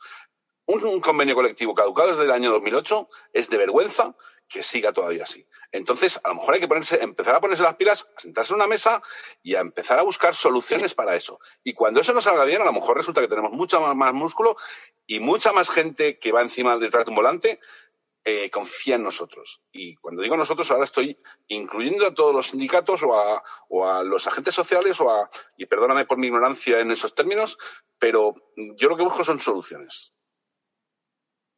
A ver, Nico, que estás muy callado, diría algo, anda. No, te estoy escuchando atentamente porque la verdad, mira, ha salido una cosita antes cuando he dicho que como que sonaba anticuado lo de las movilizaciones. No, no, no es que suene anticuado. Digo que a la gente de ahora le suena muy viejo aquello, ¿no? Muy, muy de aquellos tiempos y que ahora es otro otro estatus y, y qué es lo que hay, ¿no? Bueno, y otra cosa que veo es que sí que te, están, los problemas están identificados, o sea, falta de comunicación. Yo también pienso que hay una falta de diálogo, porque antes, eh, yo cuando empecé a trabajar, eh, nos llamaban, cuando se iba a negociar el convenio, nos llamaban y nos hacíamos reuniones y había asambleas. Es que ahora prácticamente no lo hay, y cuando lo hay, acuden cuatro. ¿vale? Y, no puedes obligar a la gente que se meta. Yo, por no volver atrás, pero en mi tema personal, yo he estado en comités y, sinceramente, o sea, es que uno eh, llega un momento eh, que, se cansa de recibir puñaladas, pero no la presión por parte de la empresa. Joder, es que tus propios compañeros te están apuñalando. Entonces llega, llega un momento que dice, no, no, voy a pasar esto y me voy a situar en, en mí y ya está. Y yo tendréis todo mi apoyo y todo lo que queráis, pero no se puede cargar a que cuatro, ¿no? En este caso Carlos Coy, está Fernando o Basilio cuando estuvo, no se puede cargar el peso de, toda una movilización sobre cuatro personas que encima son las que van a ir a la puta calle. Porque luego no hay ese apoyo por esos, hacia esos despidos. Entonces, identificado el problema, hay una falta de comunicación de los logros que se consiguen los sindicatos. Sinacoas está consiguiendo logros, está consiguiendo logros y llevan un recorrido muy corto. Pero ¿cuánta comunicación hay, Carlos? Comisiones todos los días consigue logros en las negociaciones colectivas, en los grandes pactos, en los acuerdos con los agentes sociales, están consiguiendo, todos están consiguiendo logros. Pero ¿qué comunicación hay? ¿Y le vamos a echar la culpa a los medios de comunicación? Que son el ABC, la razón, el país. Si ellos están haciendo su trabajo, una estrategia. Una estrategia es lograr un objetivo en un determinado tiempo se lo han planteado las organizaciones sindicales, los nuevos sindicatos, las nuevas asociaciones. No, yo no veo comunicación, lo siento mucho. Y creo que en alguna conversación con Carlos se lo he dicho. Hay que crear una estrategia, un objetivo, una fecha determinada y a partir de ahí comunicación, comunicación, comunicación. A mí me encantaría ver todos los días en la página de, Sinacoas los logros que están consiguiendo. ¿Por qué? Porque cada día en las redes sociales, que es donde hoy lo usamos como termómetro, ¿eh? se está viendo que no, hay que crear un sindicato, no, hay que crear un sindicato, no, hay que crear un sindicato, autónomos asalariados. Estamos en lo mismo, estamos en un bloque repitiendo, pero si ya lo hay, las organizaciones están ahí. Y otra cosa, una, cosa, ¿eh? es mi percepción. Donde hay acuerdos entre eh, los comités de empresa o las secciones sindicales o delegados, donde hay unos acuerdos con las empresas, ya no voy a decir que cumplan los convenios, pero donde hay unos acuerdos, eh, y hay una paz social, es porque hay unos acuerdos entre los trabajadores y las empresas. Y hay una paz, una paz social. Y ahí se crea una estrategia y un objetivo por parte de la empresa. Viene el trabajador y viene la empresa. Porque si no estamos siempre en el lenguaje del enemigo, claro, en, este lenguaje estamos todo el día a la gresca. ¿Me, queréis decir que se ha conseguido en los últimos años a la gresca? Porque una cosa ha quedado clara, que ha dicho Fernando. No se ha conseguido ningún objetivo que no hayamos tenido que ir a la carretera arriesgar nuestras vidas detrás de furgonetas, tal, enfrentarnos a la policía en la carretera, en las calles, en los polígonos. O sea, estar fichados por la policía, detenciones, ir a la cárcel, esto lo sabemos todos. Bueno, no todos, parece ser que no todos. Pero llega un momento en que te cansas. ¿Te cansas? O sea, no, no podemos estar, vamos con nuestros coches, con nuestra matrícula identificados, nos conocían, hemos estado en los piquetes, a punto de perder a las familias. ¿Y vosotros creéis que ahora volvemos otra vez a lo mismo? Vamos a reinventarnos. Yo estoy viendo. Yo al final tuve que salir de una empresa, ya, no por la empresa, fíjate, no por la empresa, y estaba en el comité, es por la, por la, por la presión que te están ejerciendo desde los dos lados. Y al final, pero vamos a ver, si yo no tengo apoyo de lo que estoy defendiendo, a casa, me busco otra empresa donde hay unos acuerdos donde se están cumpliendo, donde, donde hay, de verdad, o sea, si hay un modelo que funciona, las empresas, el resto de empresas no lo copian. Entonces hay un jefe que es prepotente que no quiere dialogar. O unos trabajadores que se aferran a aquí estamos, esto es lo que hay, y no queremos avanzar. No, no, yo tengo la luz pagada, no, no. Y el otro, joder, es que yo tengo muchas deudas. Son casos personales. Pero no hay comunicación por parte de las organizaciones. Y a mí me gustaría que, que hubiera ese tablón de anuncio, pero a la vez que los delegados de las federaciones de transporte, de lo que sea, en los sindicatos, se molestaran a darse una vuelta a los liberados. Pues yo, mi empresa, no mi empresa, en la que yo trabajo ahora, tienen su cuarto, su información, hay un diálogo eh, y se consiguen logros y, yo creo que son unas condiciones, sinceramente, y eso es gracias a que ha habido una acción sindical. Y claro, pues, eh, un tío que tiene oportunidad de elegir, elige y se queda y ya está, y lo agradece, sin más. Basilio quería comentar algo, he levantado la mano y luego ya seguimos. A ver, eh, estoy de acuerdo que, que lo que se escucha en las cabinas de los camiones, todos sabemos qué radios son las que se escuchan. O sea, no vamos a, a venir ahora a inventar la pólvora. Pero lo que también tengo claro es que hoy en día no es como antiguamente. Antiguamente te informabas por la 1 y por Radio Nacional y se acababa el tema. Pero hoy en día tenemos Facebook, tenemos Twitter, tenemos Instagram, tenemos 50.000 cosas para hacerle llegar la información a la gente. Yo veo un desinterés total por parte de los sindicatos mayoritarios en movilizar el transporte. O sea, les veo un desinterés total. O sea, yo creo, yo creo que en estos momentos, a lo mejor lo que dice Nico, decir, bueno, pues el, el 1 de septiembre de este año va a haber una huelga de asalariados como no se pongan las pilas. Y a partir de ahí empezar a machacar todos los días. Pum, pum, pum, pum, pum, pum, pum, pum, pum. Creo que es la única forma. Creo que es la única forma. Pero decir que es que no se puede llegar a la gente hoy en día con la cantidad de redes sociales que hay, me parece una disculpa, una disculpa barata, la verdad. A ver, eh, mm, Basilio, hay una cosa que te voy a rectificar o que, a ver, eh, desde Sinacoas se están haciendo cosas, la verdad es que se están arreglando muchas cosas antes de llegar a juzgado, lo cual, y, y sí que es verdad que, que las redes sociales muchas veces no hay ni tiempo a publicarlo, que es un error nuestro y que tenemos que modificar. Eh, porque además, como no hay medios, o sea, yo bastante tengo que, pedirle perdón a mis padres, a mis hijos y a mi pareja porque me dedico al sindicato cuando estoy haciendo las 45 horas, ¿no? Pero, pero, y no me acuerdo después de poner, de poner en, las redes sociales todo lo que se está digando. Aquí está, se está funcionando mucho con el boca a boca y para mí es muy importante que una persona a la que ayudas eh, y que reconoce que ha sido fácil, que ha sido fácil porque simplemente ha habido que quitarle el miedo. Lo que pasa es que es uno a uno y ese trabajo cuesta mucho. Y habrá que invertir en, prensa o habrá que invertir en, me refiero a personal que pueda dar a conocer todos esos logros, como tú decías, Nico.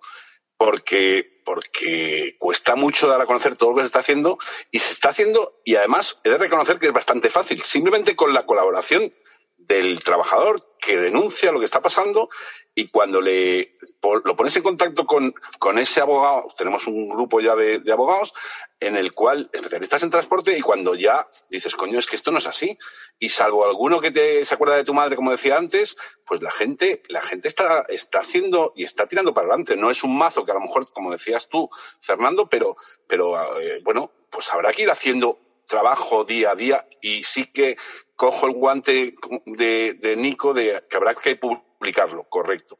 Cosa que no, no nos da tiempo a hacer, porque ni yo ni mi junta directiva nos, todos estamos encima del camión y no nos da tiempo a hacer. Pero habrá que, habrá que mejorar ese tema porque creo que es importante. Porque ahora sí que se entera el afectado el afectado suele, además se está viendo, eh, cuando en una empresa se, se, soluciona algo, automáticamente se apuntan dos o tres más de esa empresa y con el tiempo se va haciendo y van viniendo más y, tenemos hasta una empresa con 22 denuncias y ha sido poquito a poco. Y lógicamente, bueno, mm, ya te digo, al final desgasta, pero, pero la ilusión es mucho mayor. Y, y yo sigo pensando que aquí es cuestión de, de de empezar a trabajar todos, empezar a dialogar todos, como decías, Nico, y, tirar para adelante. Y si lo estamos haciendo mal, habrá que rectificar lo que estamos haciendo mal y buscar soluciones. No nos podemos quedar con que la gente nos apunta porque nos apunta. Pues si nos apunta, habrá que buscar soluciones para que se apunten. Y de eso, eh, los que estamos al cargo de los sindicatos o en cada una de las labores, tendremos que buscarnos la, la, la idea de cómo cojones empezar a que la gente se vaya apuntando. A ver, ¿quién quiere responder ahora? Bueno, a ver, eh, sí, primero, evidentemente, si no se está comunicando, yo lo que quería decir es que la mayoría de la gente la información la recibe por unos medios de comunicación estándar, ¿no? A partir de ahí, si eso te falla, las noticias no llegan, la comunicación no llega y todo falla. Evidentemente hay un fallo de comunicación y es un fallo de que si tú estás viendo que te están bloqueando por un lado, tendrás que buscar soluciones por otro para hacer llegar lo que haces. Eso es evidente. ¿Por qué no se hace? Eh, porque el peso del transporte a nivel de sindicato tradicional, incluido donde estoy yo, es una mierda. Es así de claro. Y entonces prefieren mil veces invertir sus esfuerzos en el sector público que no en el transporte de mercancías por carretera. Es así. Nos guste o no, ¿eh? en los sindicatos tradicionales es así. ¿Por qué? Porque eh, su esfuerzo lo ven más recompensado, digamos, y prefieren meter los medios donde tienen una repercusión mucho mayor que no en un sitio donde tienen un mínimo de afiliación. Yo eso es una opinión personal mía y es como lo veo. En el caso vuestro, al ser un sindicato especializado, jugáis en otro campo, jugáis de otra manera. Y me alegro y ojalá funcione, de verdad. Pero el tema de las denuncias, claro, es que, a todos nos pasa igual. Cuando te vienen varios compañeros de unas empresas y les tramitas las denuncias y llegan hasta el final, porque nosotros eh, solemos decir siempre lo mismo. Eh, bueno, yo no, los abogados suelen decir siempre lo mismo. Si te arreglas, entra en la sala. Porque, eh, ¿por, qué, ¿Por las empresas les interesa muchas veces llevar un acuerdo fuera de la sala? Porque luego esa sentencia no tiene repercusión, porque es una sentencia de común acuerdo.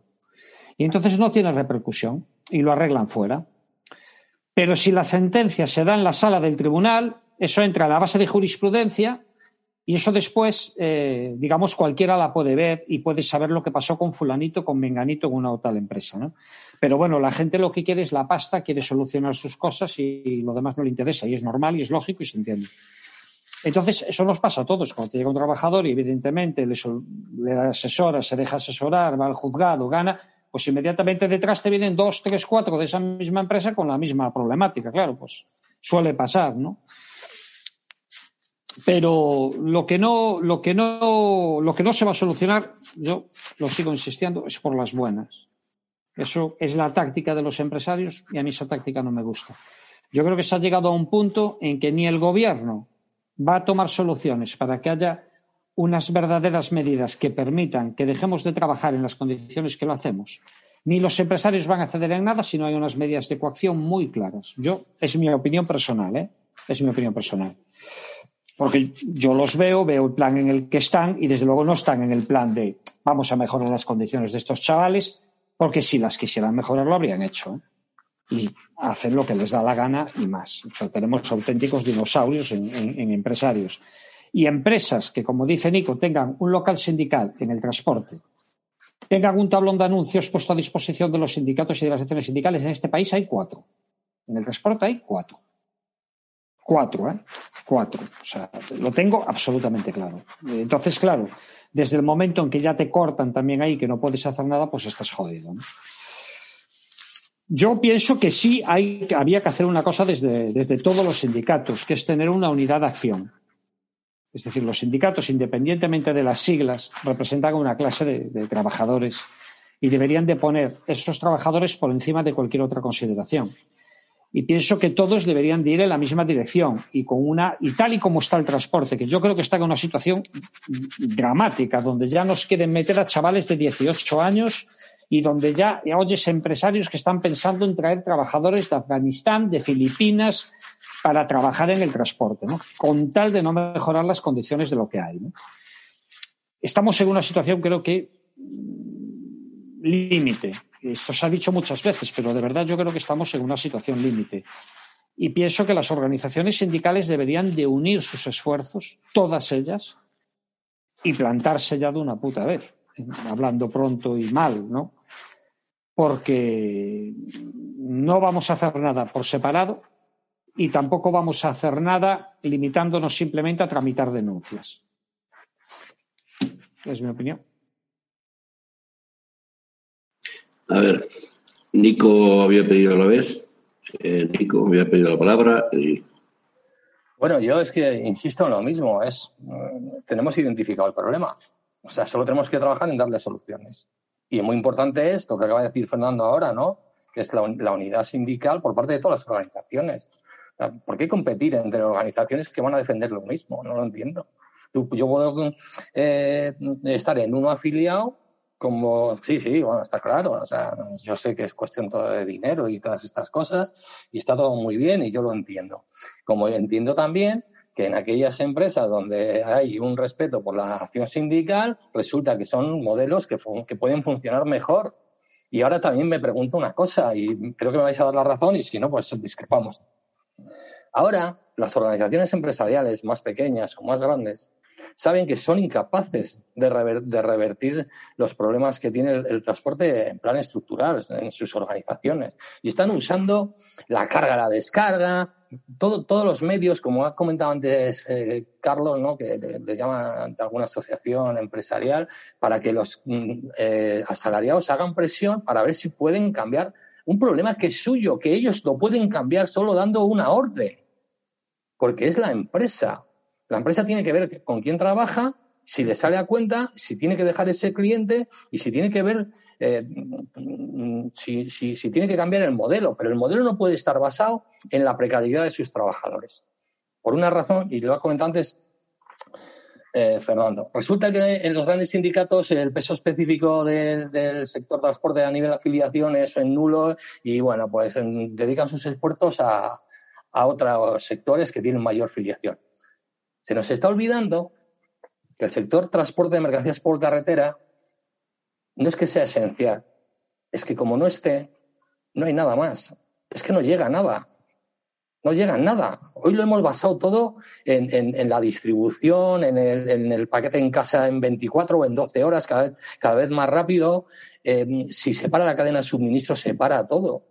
Entonces, ¿qué pasa? No tenemos peso específico. Pero si podemos tener más fuerza que el sector público, o no lo sabemos. O es que lo estamos ignorando. Porque yo puedo ser un ignorante, yo como persona, pero una organización, vivir en la ignorancia del peso que tiene el transporte por carretera, ¿no lo saben las empresas? El peso específico que tiene el transporte en la cadena de suministro. Claro que lo saben. No pueden revertir ellos por sí mismos porque los cargadores son mucho más fuertes y las administraciones no están por la labor. Yo no sé si hay que hacer un trabajo conjunto. Yo no creo en ello. ¿eh? Yo no creo que los trabajadores y los, y los asalariados, o sea, los, los asalariados y los autónomos y las pymes tengan que ir juntos. Yo no, yo no creo que, que, tengan que ir juntos. Lo que sí que creo es que una empresa se monte y tiene que crear una estrategia, con sus trabajadores. Porque si no, no van a ningún lado. Entonces, tiene que haber acuerdos. Y eso lo saben las organizaciones, lo saben las organizaciones empresariales y lo saben las empresas, los sindicatos y lo sabemos los trabajadores. Al menos los que analizamos y no escuchamos a Federico Jiménez Los Santos. ¿Vale? Pero tenemos un peso muy fuerte en la sociedad. O sea, hoy, hoy somos fundamentales. O sea, mm, mm, ¿cuánto ha pasado, ¿cuántos días han pasado con lo de Filomena? Y era en zonas locales, no era a nivel nacional. ¿Qué es lo que ha pasado con Filomena? Que con un solo día estaban desabastecidos los supermercados. No tenemos peso específico en la sociedad. Es más potente el sector público. Al sector público del transporte le dice hoy, mañana no arrancamos. Y se hacen agua se hacen agua. O sea, hay ahí una muy poca implicación por parte de las organizaciones tradicionales, las que empiezan nuevas no tienen la capacidad todavía. Y entonces, si queremos avanzar, unos y otros habrán que hablar, y luego todos, pero tendréis que comunicar los que más implicados estáis. ¿eh? Pues yo ahora ya no estoy muy implicado en esto. pero hay que comunicar, comunicar y que se os vea. Es que no se os ve. De verdad, sinceramente, no se os ve. 3.000, o sea, 340.000 choferes, casi 400.000 conductores en el transporte, un millón de trabajadores trabajan en el sector de la logística. Conductores profesionales estaremos eh, en, en, torno a 400.000. ¿Vale? No están todos en las redes. Las redes es una mentira, es un termómetro que, usamos algunos para ver cómo está la temperatura de lo que piensa la gente. Es, que no se os ve. Solo se os ve en. No, bueno, no perdona a vosotros, ¿eh? Está, Carlos como, como, secretario general y, tú, Fernando, porque eres sindicalista, pero a los sindicatos no se les ve. Sinceramente, es una minoría ahí, un, una muesca en la página, en la esquina del periódico. Ni en las redes sociales, ni, ni en los diarios digitales. Y, yo que colaboro mucho tiempo con, con Diario de Transporte, eh, y lo hemos hablado muchas veces, es que somos ventana, ¿no? Yo me voy a dar participe porque llevo muchos años que conozco a Julio y me gusta este proyecto. Esto es una ventana, aprovecharla, joder. ¿Por qué se está mandando información y se está hablando con medios amarillistas que lo único que pretenden es joder al sector? ¿Por qué a los, a los medios serios no acudís? No acudís para que salga toda esta información. Porque realmente lo que me está saliendo de esta conversación es que sí estamos abandonados porque las federaciones, y yo estaba en comisiones, la federación solo se preocupaba de Renfe, de Alsa y de Tuvisa en Vitoria. Le importaba tres pelotas el transporte de mercancías. Es que no, saben estas organizaciones lo que es el transporte. Somos el sector que más, que más siniestros tiene al cabo del año, muertos, y seguimos sin importar. Basilio, Basilio, tú también quieres apuntar algo. No, me gustaría preguntarle a los dos qué opinan de esta serie de asociaciones o pseudosindicatos que están apareciendo ahora, que pretenden unir a salariados, pymes y autónomos en las mismas reivindicaciones, que pretenden ir todos juntos a la batalla. ¿Y qué tipo de qué opináis de ese tipo de asociaciones?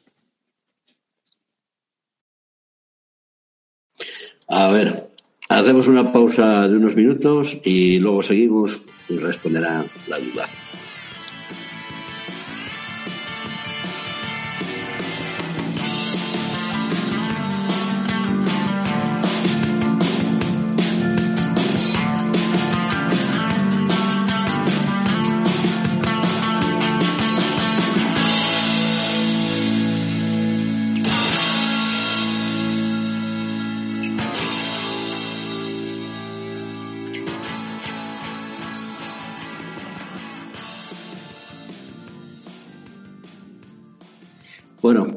Continuamos y, y, vamos a dar respuesta a la pregunta de Basilio. ¿Cómo ven las, las organizaciones, este, estas nuevas asociaciones mixtas de, de autónomos y asalariados? A ver, Carlos, ¿a ti qué te parecen? Carlos, abre el micrófono que si no, no te oímos.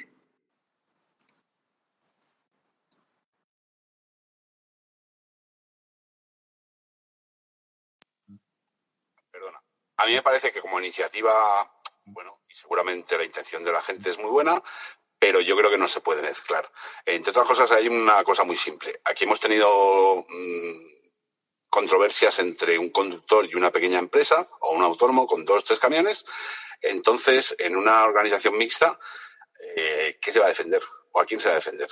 Partiendo de esa base, después es que el autónomo no deja de ser un empresario. Entonces, eh, nosotros, el autónomo no tiene marcado un precio ni puede marcarlo junto con otros, puede marcar su precio. Eh, nosotros tenemos una legislación que son los convenios colectivos, que serán mejores o peores, pero son los que son. Y tenemos además un aparato que es el tacógrafo, eh, que refleja las horas de jornada. Eh, entonces, claro, no se puede, se puede tenemos problemáticas similares, pero lógicamente no tenemos, mm, no se puede defender lo mismo ni de la misma manera. Entonces, para mí, eh, los grupos mixtos no me parecen bien, no me gustan. O sea, como iniciativa he de elogiarlos porque se supone, y contando con la buena fe de que lo están haciendo en favor de un sector, lo cual les aplaudo, pero no creo en, lo, en los grupos mixtos. Para nada. Algún día los tendremos aquí a ver qué opinan. ¿Tú, cómo los ves, Fernando? Yo estoy muy, yo estoy muy de acuerdo con, Carlos. Eh, yo estoy convencido, además, yo estuve implicado hace tiempo en uno en concreto y, y tiene muy buena voluntad, muy buena intención. Es decir, son, son gente que verdaderamente, bueno, lo que yo viví cuando estuve con ellos un año, pues, pues, pues se creen lo que hacen, ¿no? Pero claro, es lo que dice Carlos, hombre. Vamos a ver. Son intereses completamente diferentes. Sí, sí que hay cosas comunes, ¿no? Pero son cosas completamente distintas que no se pueden, no se pueden mezclar. Y, a ver, yo todo lo que sea asociación, todo lo que sea unir a la gente, luchar por derechos, yo siempre le daré la bienvenida, ¿no? Pero claro, es que se mezcla un poco agua y aceite, ¿no? Eh, ¿Cuál es el interés de un, de, un, de un empresario, aunque sea un pequeño empresario, que sea un autónomo con dos camiones, ¿no? ¿De verdad su interés es respetar el convenio colectivo, que el conductor marque cuando descarga, cuando no, otros trabajos, que cumpla la legislación o que tire, tire, tire, tire, tire? A ver, eh, ¿cuál es el interés colectivo de un pequeño empresario? Eh, ¿Que suban la cuota de la seguridad social y cotizar por todo o intentar pagar lo menos posible? Cuando a ti lo que te interesa es que paguen por todo porque te van el desempleo, te van la jubilación, te van una baja laboral. Yo en este caso concuerdo bastante con Carlos y, creo que, aunque la intención, estoy absolutamente convencido, es muy buena, no, no, no, no, no puede funcionar, no, no va a funcionar porque es que es, es, inviable. ¿no? Es que es lo, lo ha puesto, ha puesto un ejemplo claro, ¿no? A ti te llega en el sindicato un tipo que quiere hacer una reclamación contra un empresario pequeño que, también está en el sindicato. ¿A cuál defiendes tú, no? No puede ser. De todas maneras, también hay una cosa que me preocupa mucho, es que están apareciendo muchas pseudo asociaciones que incluso llaman a huelga y tal, cuando a lo mejor no pueden hacerlo, cuando a lo mejor ni siquiera son sindicatos. Y esto me hablo desde un punto de vista legal. Tú te puedes considerar particularmente lo que te dé la gana, pero desde un punto de vista legal hay que cumplir una serie de requisitos, como sabrá Carlos, eh, para que te consideren sindicato, para que tengas una representación de los trabajadores, para que puedas hacer ejercitar un derecho a huelga, etcétera, etcétera. Eso no es tan fácil como decir, ahí vamos, ¿no? Entonces, eh, esto, esto sí me preocupa por la confusión que puede llegar. O sea, si ya hay un fallo clamoroso de comunicación que existe y es evidente y que nadie puede negar, no te digo nada, como ahora empieza a salir aquí todo Dios con su asociación correspondiente, que ni es asociación, ni es gaitas, ni, ni se ha registrado en ningún sitio, ni nada, haciendo llamamientos a huelga o montando historias. ¿no? Esto hay que tener muchísimo cuidado porque también confunde mucho a la gente. ¿Cómo veis ahora las, eh, las organizaciones el tema este del carné a los, a los 18 años de incorporación? ¿No haría falta una formación previa? ¿Eh? ¿Cómo lo veis? ¿Quién, ¿Quién me va a responder a la pregunta? Vamos a ver, nosotros, mm, desde luego, el, eh, estamos hablando de la, de la ignorancia que hay en el sector y nosotros somos partidarios de una formación profesional en el sector.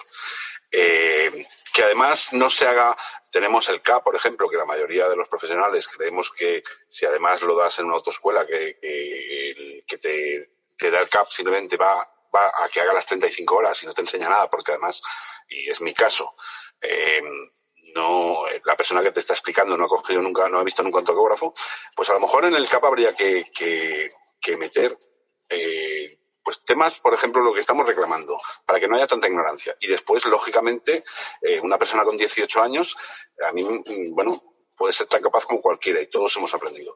Pero a lo mejor lo que también falta es una, una especialización real y saber que cuando coges un vehículo con 40 toneladas y empiezas a bajar un puerto, que esto, que esto no te lo enseña la tojuela. O sea, que, ahí estás solo ante el peligro y eres una bomba y, y, como se te mete alguien delante, esto no lo paras. Y eso es lo que, si la administración eh, no quiere hacer nada al respecto, habrá que decirle a la opinión pública que, que, como los megatrailers o las 44 toneladas, que somos una bomba, o sea, que no te pongas delante, que esto no se para. Y eso mucha gente va por la carretera y va delante un camión y, y, a lo mejor te frena o, y se cree que esto se frena con un coche. Y esto no se frena. Y es un chaval con 18 años respetando, por supuesto, la, la, responsabilidad de cada conductor, eso no lo sabe y habrá que formarse, como está pasando en Europa. O sea, habrá que tener escuelas profesionales realmente para, para, para ser conductor profesional. Y no dejarlo así que como no hay conductores, pues ahora a los 18 años, y si siguen sin haber conductores, porque no es que no haya conductores, lo que no hay son, son, son buenas, si se fomenta el tema del conductor con, con, con, temas económicos y con temas sociales, posiblemente haya más conductores. Pero el problema es que, que, no es que no haya conductores, no hay, no hay, no hay motivación para que haya conductores. Y la solución no puede estar en que un chaval con 18 años eh, que además me parece una medida que creo que tampoco va a tener mucha aceptación porque la gente joven, eh, y hablo por ejemplo del caso de mi hijo, yo tengo un hijo con 23 años que vamos, que no quiere camión ni de coña, porque en cualquier sitio gana más dinero comparado que con el camión y sin responsabilidades y sin peligro. Entonces, habrá que buscar soluciones, porque ahí sí que hay un problema. Y a la vuelta de dos, tres años, si ya empieza a estarlo y estamos en una crisis, veremos dentro de dos o tres años qué pasa. O sea, alguien se tendrá que poner las pilas. Y nosotros tendremos que aprovechar también esto. Fernando, ¿tú cómo ves el problema este? A mí me preocupa más el motivo por el que se autoriza esto de los 18 años que que tengan 18 años. ¿no? Motivo es que, porque dice Carlos, no hay conductores. Entonces, en vez de, en vez de intentar, eh, hombre, yo he llegado al, a hablar con un empresario que dice que no tiene conductores porque el carnet es muy caro. A mí es que me daba la risa, porque el carnet está se saca gratis en algunos casos. Eh, el problema no son los 18 años. Todos hemos tenido que aprender y tal. El problema es el por qué se hace, ¿no? Y es un disparate. Yo estoy totalmente de acuerdo con Carlos. Yo hablo por mí, claro, yo aquí no represento a ningún sindicato. Pero, es claro que a mí me gustaría más un modelo como el francés eh, de formación, pero es que lo curioso es que en España hay una formación profesional para el transporte aprobada, regulada, con planes de estudio y toda la historia, que está en casi todas las comunidades autónomas. Pero resulta que no es obligatoria para ejercer la profesión. Pero hay una formación profesional, creo que no sé si es ciclo medio, creo que sí, de, de transportista, pero no, no, no es necesaria para ejercer, pero no, no es necesaria para ejercer la profesión, creo. ¿eh? Si mal no recuerdo, bueno, estoy muy, muy al tanto. Pero, pero lo que sí es verdaderamente alucinante es el tema del CAP y el tema de cómo ahora los empresarios, por ejemplo, están intentando que se dé online. Todos sabemos lo que va a pasar si eso se, se, se hace así. Si ahora mismo ya no se hace en horario de trabajo, que se aprovechan los descansos de 45 horas, como creo que sabemos todos, como lo permitan online, eh, eso va a ser un cachondeo. O se hace desde la cabina o directamente lo hará otra persona por nosotros o alguna movida de estas, ¿no? Porque buscan todas las artimañas a así por haber para escaquearse. Y el CAP es, es la muestra palpable de que la formación existe sobre el papel, pero luego en la práctica es un completo desastre. Porque es lo que también ha dicho Carlos. No vale de nada cuando el que te da la formación le tienes que decir tú, no, mira, que sí que se pueden hacer conducciones de 10 horas como me pasó bien el último CAP que tú me decía que no. Y tuve que decir que sí. Porque yo decía que no se podía, que era el 9, ¿no? O sea, eso es, es eh, eh, la formación está muy mal. Y esto, volvemos a lo de siempre. Todo lo que es formación y tal, eso se pacta en fomento. Y eso quien lo pacta al final son las organizaciones empresariales y fomento. Los sindicatos no, no cuentan para nada porque no tienen, no tienen presión. Simplemente se les consulta porque la ley obliga y poco más. Y, por lo tanto, me parece que si los de los 18 años es para tener conductores porque ya los de 30 no quieren ir al camión, eso no va a ser una solución, la gente no va a ir igual, van a tener exactamente el mismo problema. Un chaval de 18 años se va a subir al camión, a lo mejor les aguanta unos meses y al cabo de un tiempo, eh, siendo joven, tendrá otras opciones y se marchará. En las condiciones actuales es inviable. A ver, Basilio. No sé, ¿tú qué querías contar de esto? A ver, yo, vamos a ver, tengo claro que lo del carné a los 18 años, esto va a ser un, va a ser un bluff, porque aparte es que cae de cajón, joder. O sea, nadie se va a gastar 4.000 euros en sacar un carné, pasar un CAP, etcétera, etcétera, para después estar lejos de su casa y ganando menos de lo que gana un carretillero en una fábrica. Pues yo lo estoy viendo ahora, mi pareja está trabajando en una fábrica de carretillera y en proporción gana bastante más que yo pero bastante más que yo en proporción, tiene un horario, sabe cuándo entra, cuándo sale, qué día trabaja, qué día no trabaja, cuándo descansa, etcétera, etcétera. Por lo tanto, yo creo que lo de los, lo de los 18 años me da que es un parche, es un tirar hacia adelante y, en, no, en no reconocer los empresarios que como no suban los sueldos y como no cambien las condiciones de trabajo de la gente, aquí, de aquí a 10 años no queda nadie, porque la mayoría ya vamos todos por encima de los 40, 45, cada vez se ve menos juventud en los camiones.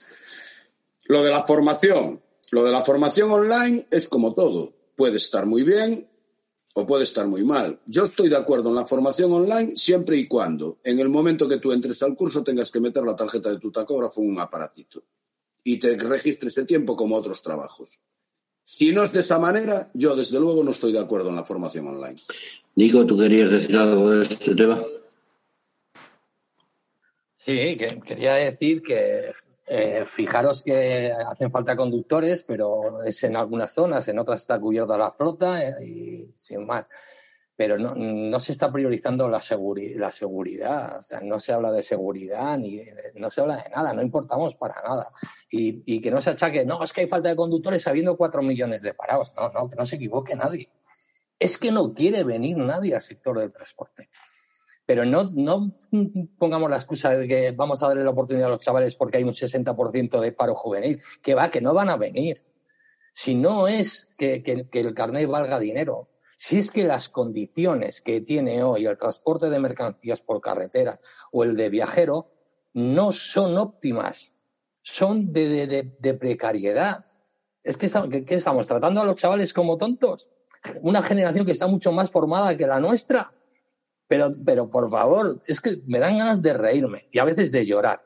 Pero ¿alguien cree que a estos chavales que, que haciéndose un, youtuber ganan 200 millones de, pesetas o 4 millones de euros se van a montar en un camión? ¿Pero qué somos tontos? ¿Nos están tomando por tontos? Ya lo ha dicho Basilio y lo ha dicho Fernando, lo sabe Coy y Julio, todos lo sabemos todos. Cuando esta generación nuestra se jubile, el transporte está aniquilado y quien de, verdad tiene que poner eh, la pauta y tiene que poner las condiciones son los empresarios. Son los empresarios. Y quien tiene que avalar y, inspeccionar y atestiguar de que eso funciona serán las administraciones. Pero que no nos tomen por tontos. Que no nos tomen por tontos. Porque un chaval que sepa comunicar bien se coge un ordenador y con tres horas diarias gana dos mil euros al mes o 3.000 o 4.000, porque vienen las empresas a buen comunicador. Y solo hay que ponerse aquí y decir, ¿cómo me lo planteo? Pues muy fácil, ahora mismo con el montón de, de coaching y todas estas historias que hay, pues tú te lo planteas y al final si quieres ganas dinero y te vas a montar en un camión, por muy guapo que esté. No, ni loco. O sea, que no nos tomen por tontos. Pero yo voy a la seguridad. Luego otra cosa. Siempre hablamos mucho en negativo del mundo del transporte. Joder, vamos a empezar a hablar de las bondades. Porque esta sociedad, quien la engrasa, es el transporte de mercancías por carretera. Es el transporte de, pasajeros. Sin nosotros, esta sociedad no funciona.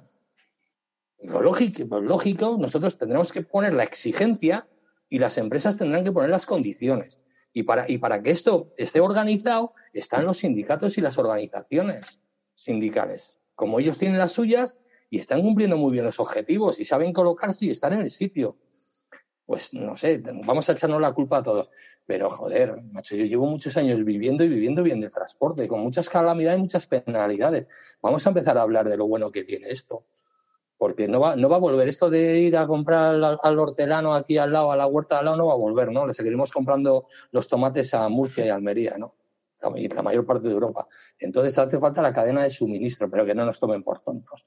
Y ahí sí que las organizaciones sindicales tienen mucho que decir en la comunicación. De verdad, es comunicación, comunicación, comunicación y hacer que lleguen. Eso yo lo, yo lo tengo muy claro. Y como dice Basilio muy bien, y yo le sigo todas las semanas y se lo leo, es un constante tirar pullas y meter banderillazos para que la gente vaya abriendo los ojos, pero no interesa. No interesa, verdad, no interesa. A ver, vamos a ir terminando. Eh, hay un tema que me gustaría que tocáramos, que es el de las cargas y las descargas, que es un instrumento que van a utilizar las empresas para defenderse utilizando a los conductores o hay que quitar las cargas y las descargas o cómo lo veis. A ver, ¿quién, quién responde a esto? A ver, Eh, yo, antes de nada, me gustaría decir una cosa de, lo que estábamos hablando antes. Eh, un apunte nada más. La carencia de conductores es generalizada en todos lados. ¿eh? En Estados Unidos se están librando porque les llegan de América Latina y pagan auténticas fortunas. Estamos hablando de 50, 60, 70 mil dólares de ahí para arriba. O sea, no, no están ganando tonterías. Y, y no tienen conductores. En España y en Alemania y en Francia ya se pueden ir poniendo las pilas, porque allí las condiciones también han empeorado. No, nos creamos que somos solo nosotros. ¿eh? Hay va a haber un problema muy grave según nos vayamos jubilando. Por eso ahora también están intentando por todos los medios mm, bloquear las iniciativas que hay para jubilarnos anticipadamente e incluso prolongarnos la edad de jubilación.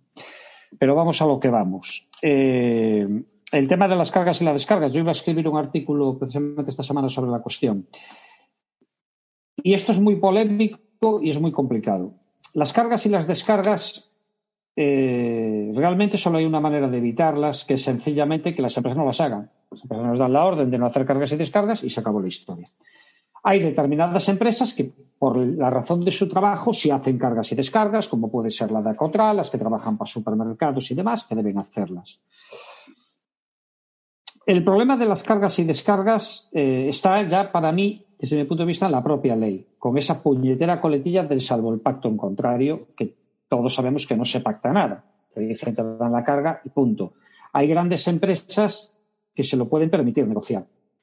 Grandes empresas donde si el conductor tiene que descargar, primero tiene que llamar a su jefe de tráfico y decirle, oye, descargo, no descargo, me dice que tengo que descargar porque ahí tienen acuerdos. El 90%, el 80%, no lo sé, puedo decir una cifra, eh, pues tengo gente mandan descargar y punto pelota y si quieres descargas. La realidad, la realidad es que si no hay un uso y costumbre en la empresa sobre la carga y la descarga, te puedes negar. Y la realidad, eh, por otro lado, si sí lo hay y tú no quieres hacer la carga y descarga, negarte sin más, sin más, habiendo, siendo habitual que la empresa lo haga, negarte sin más es causa de despido aunque después te lo declaren improcedente, porque eso lo estamos viendo día a día se ve continuamente. ¿eh?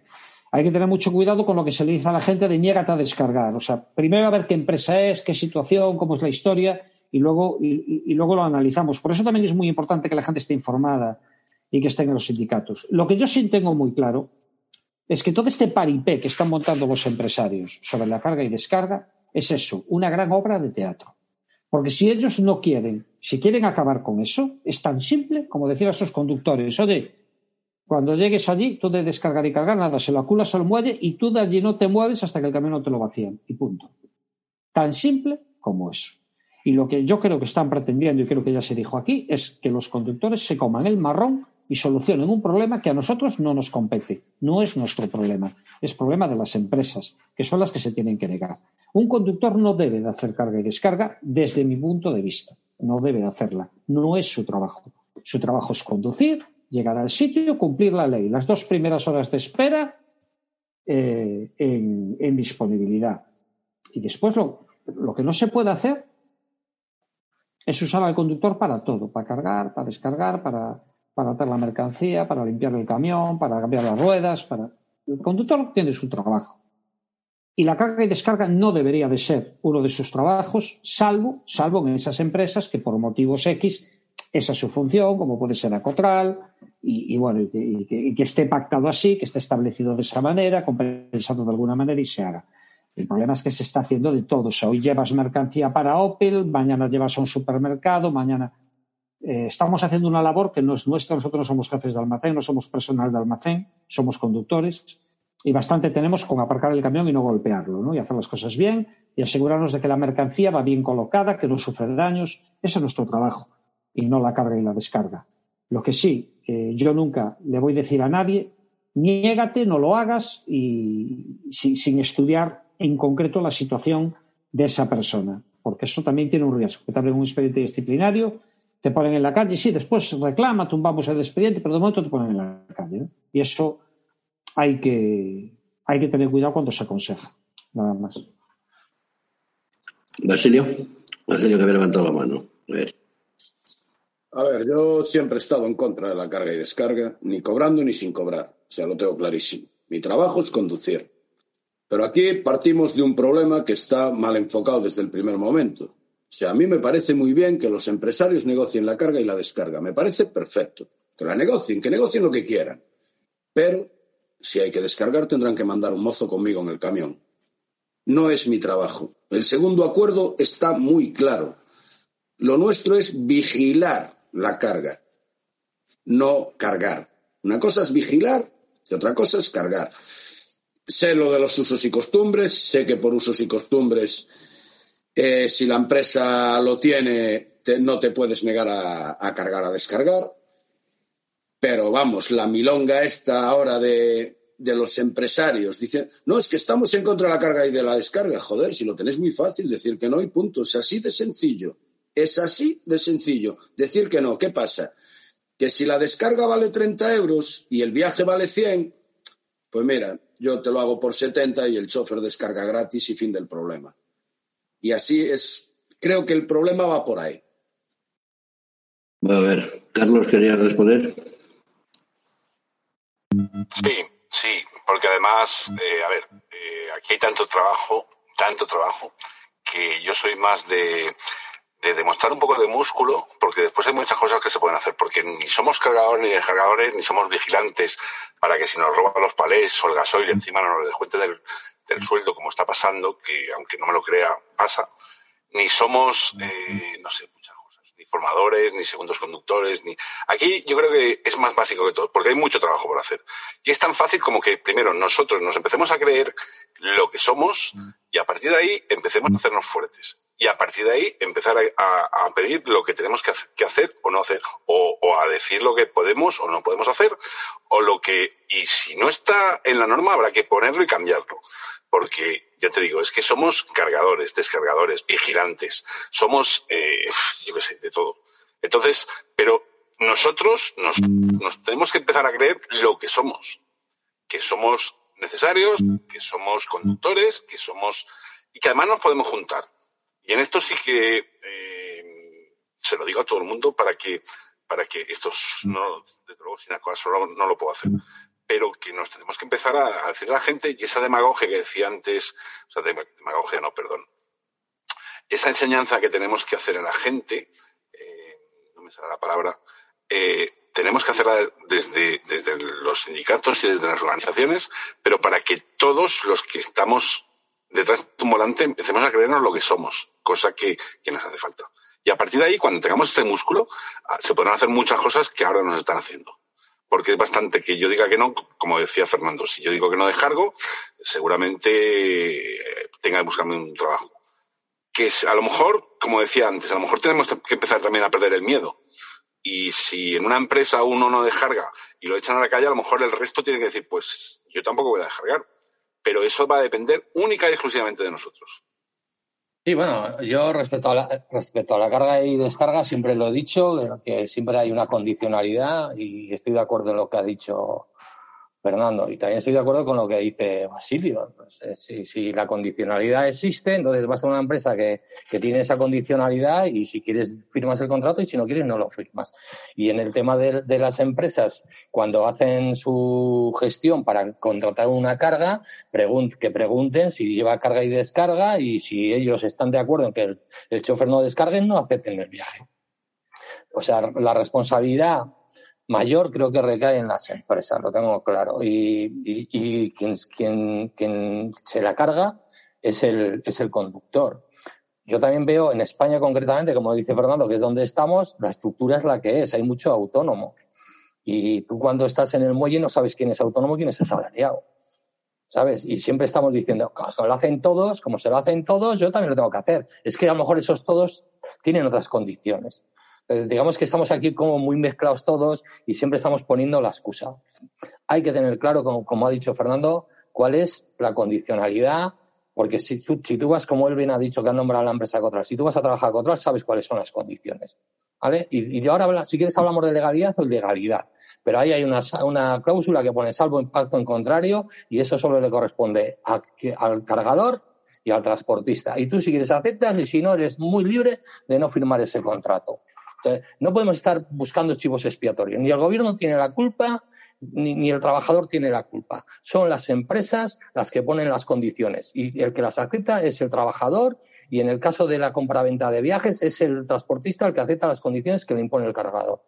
Y, ahí está toda la responsabilidad. Y si la quieren solucionar, son las empresas dando órdenes concretas a sus trabajadores, sin más. Y del autónomo yo no voy a decir nada, pues del autónomo, pues que haga lo que quiera al fin y al cabo, porque no paga ni mis facturas ni yo voy a pagar las suyas. Pero yo cuando estoy en un muelle de carga, yo no sé quién es autónomo ni quién no lo es. Entonces, me, me tengo que limitar a mi criterio. Y mi criterio es ¿Cómo es esta carga? Porque a mí me dicen cargas leche para Mercadona, yo ya voy en mi mente que tengo que descargarme. Le pregunto a mi jefe de tráfico, ¿qué pone en la orden de carga? ¿Qué te tienes que descargar? Hasta aquí se, acabó la, condición y lo que yo tengo que negociar con mi jefe de tráfico, con mi empresa.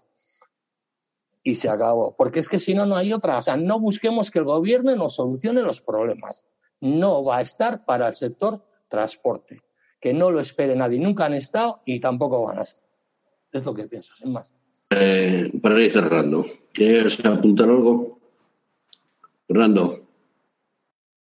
No, yo lo único que, puedo decir eh, es que, bueno, hemos hecho, hemos, aquí hemos dicho un poco lo que ya sabemos todo el mundo, el sector está de puta pena, está muy mal, que yo creo que se necesita unión entre todos los actores del sector, entre, entre los sindicatos, pienso que, deberíamos de colaborar más, lo que pasa que eso a mí no me corresponde, tiene más poder en ese sentido Carlos que yo, soy un puñetero afiliado.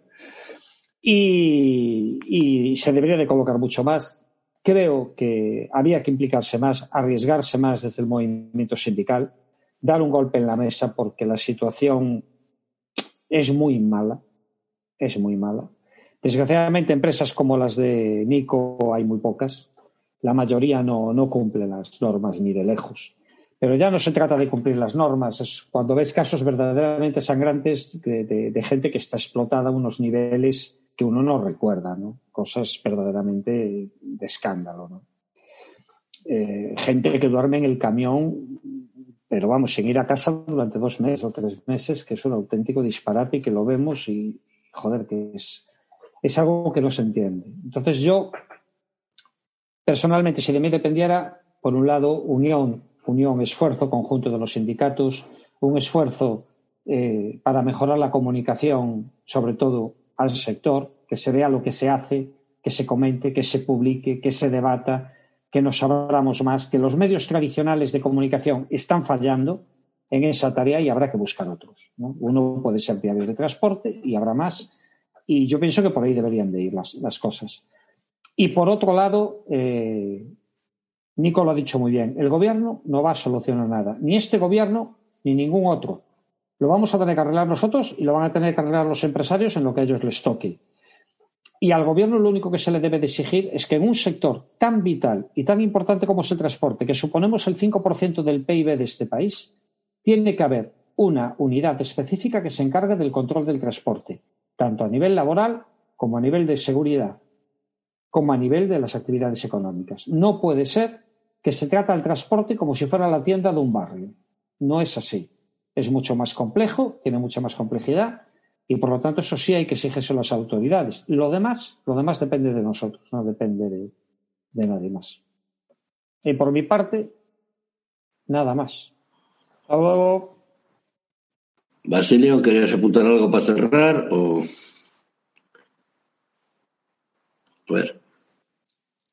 Yo nada, o sea, yo simplemente desearle muchísima suerte eh, a los dos, porque la suerte de ellos como sindicalistas será la nuestra como trabajadores. Y, y nada, simplemente eso, tirar para adelante y, y esperemos que la cosa vaya mejorando y que se mejore la información, que la gente empiece a darse cuenta de que la única solución que nos queda es estar sindicados, que se dejen de milongas que ya sabemos todos que es muy fácil gastarse 30 pavos en cubatas en el bar y llorar, pero que esos 30 pavos en un sindicato, pues el día de mañana te, te suponen tener un abogado y tener una defensa frente a los abusos. Y nada más. Suerte a todos. Muy bien, pues nada, hasta aquí eh, esta grabación y muchas gracias por participar y continuaremos. Venga, gracias a todos. Saludos.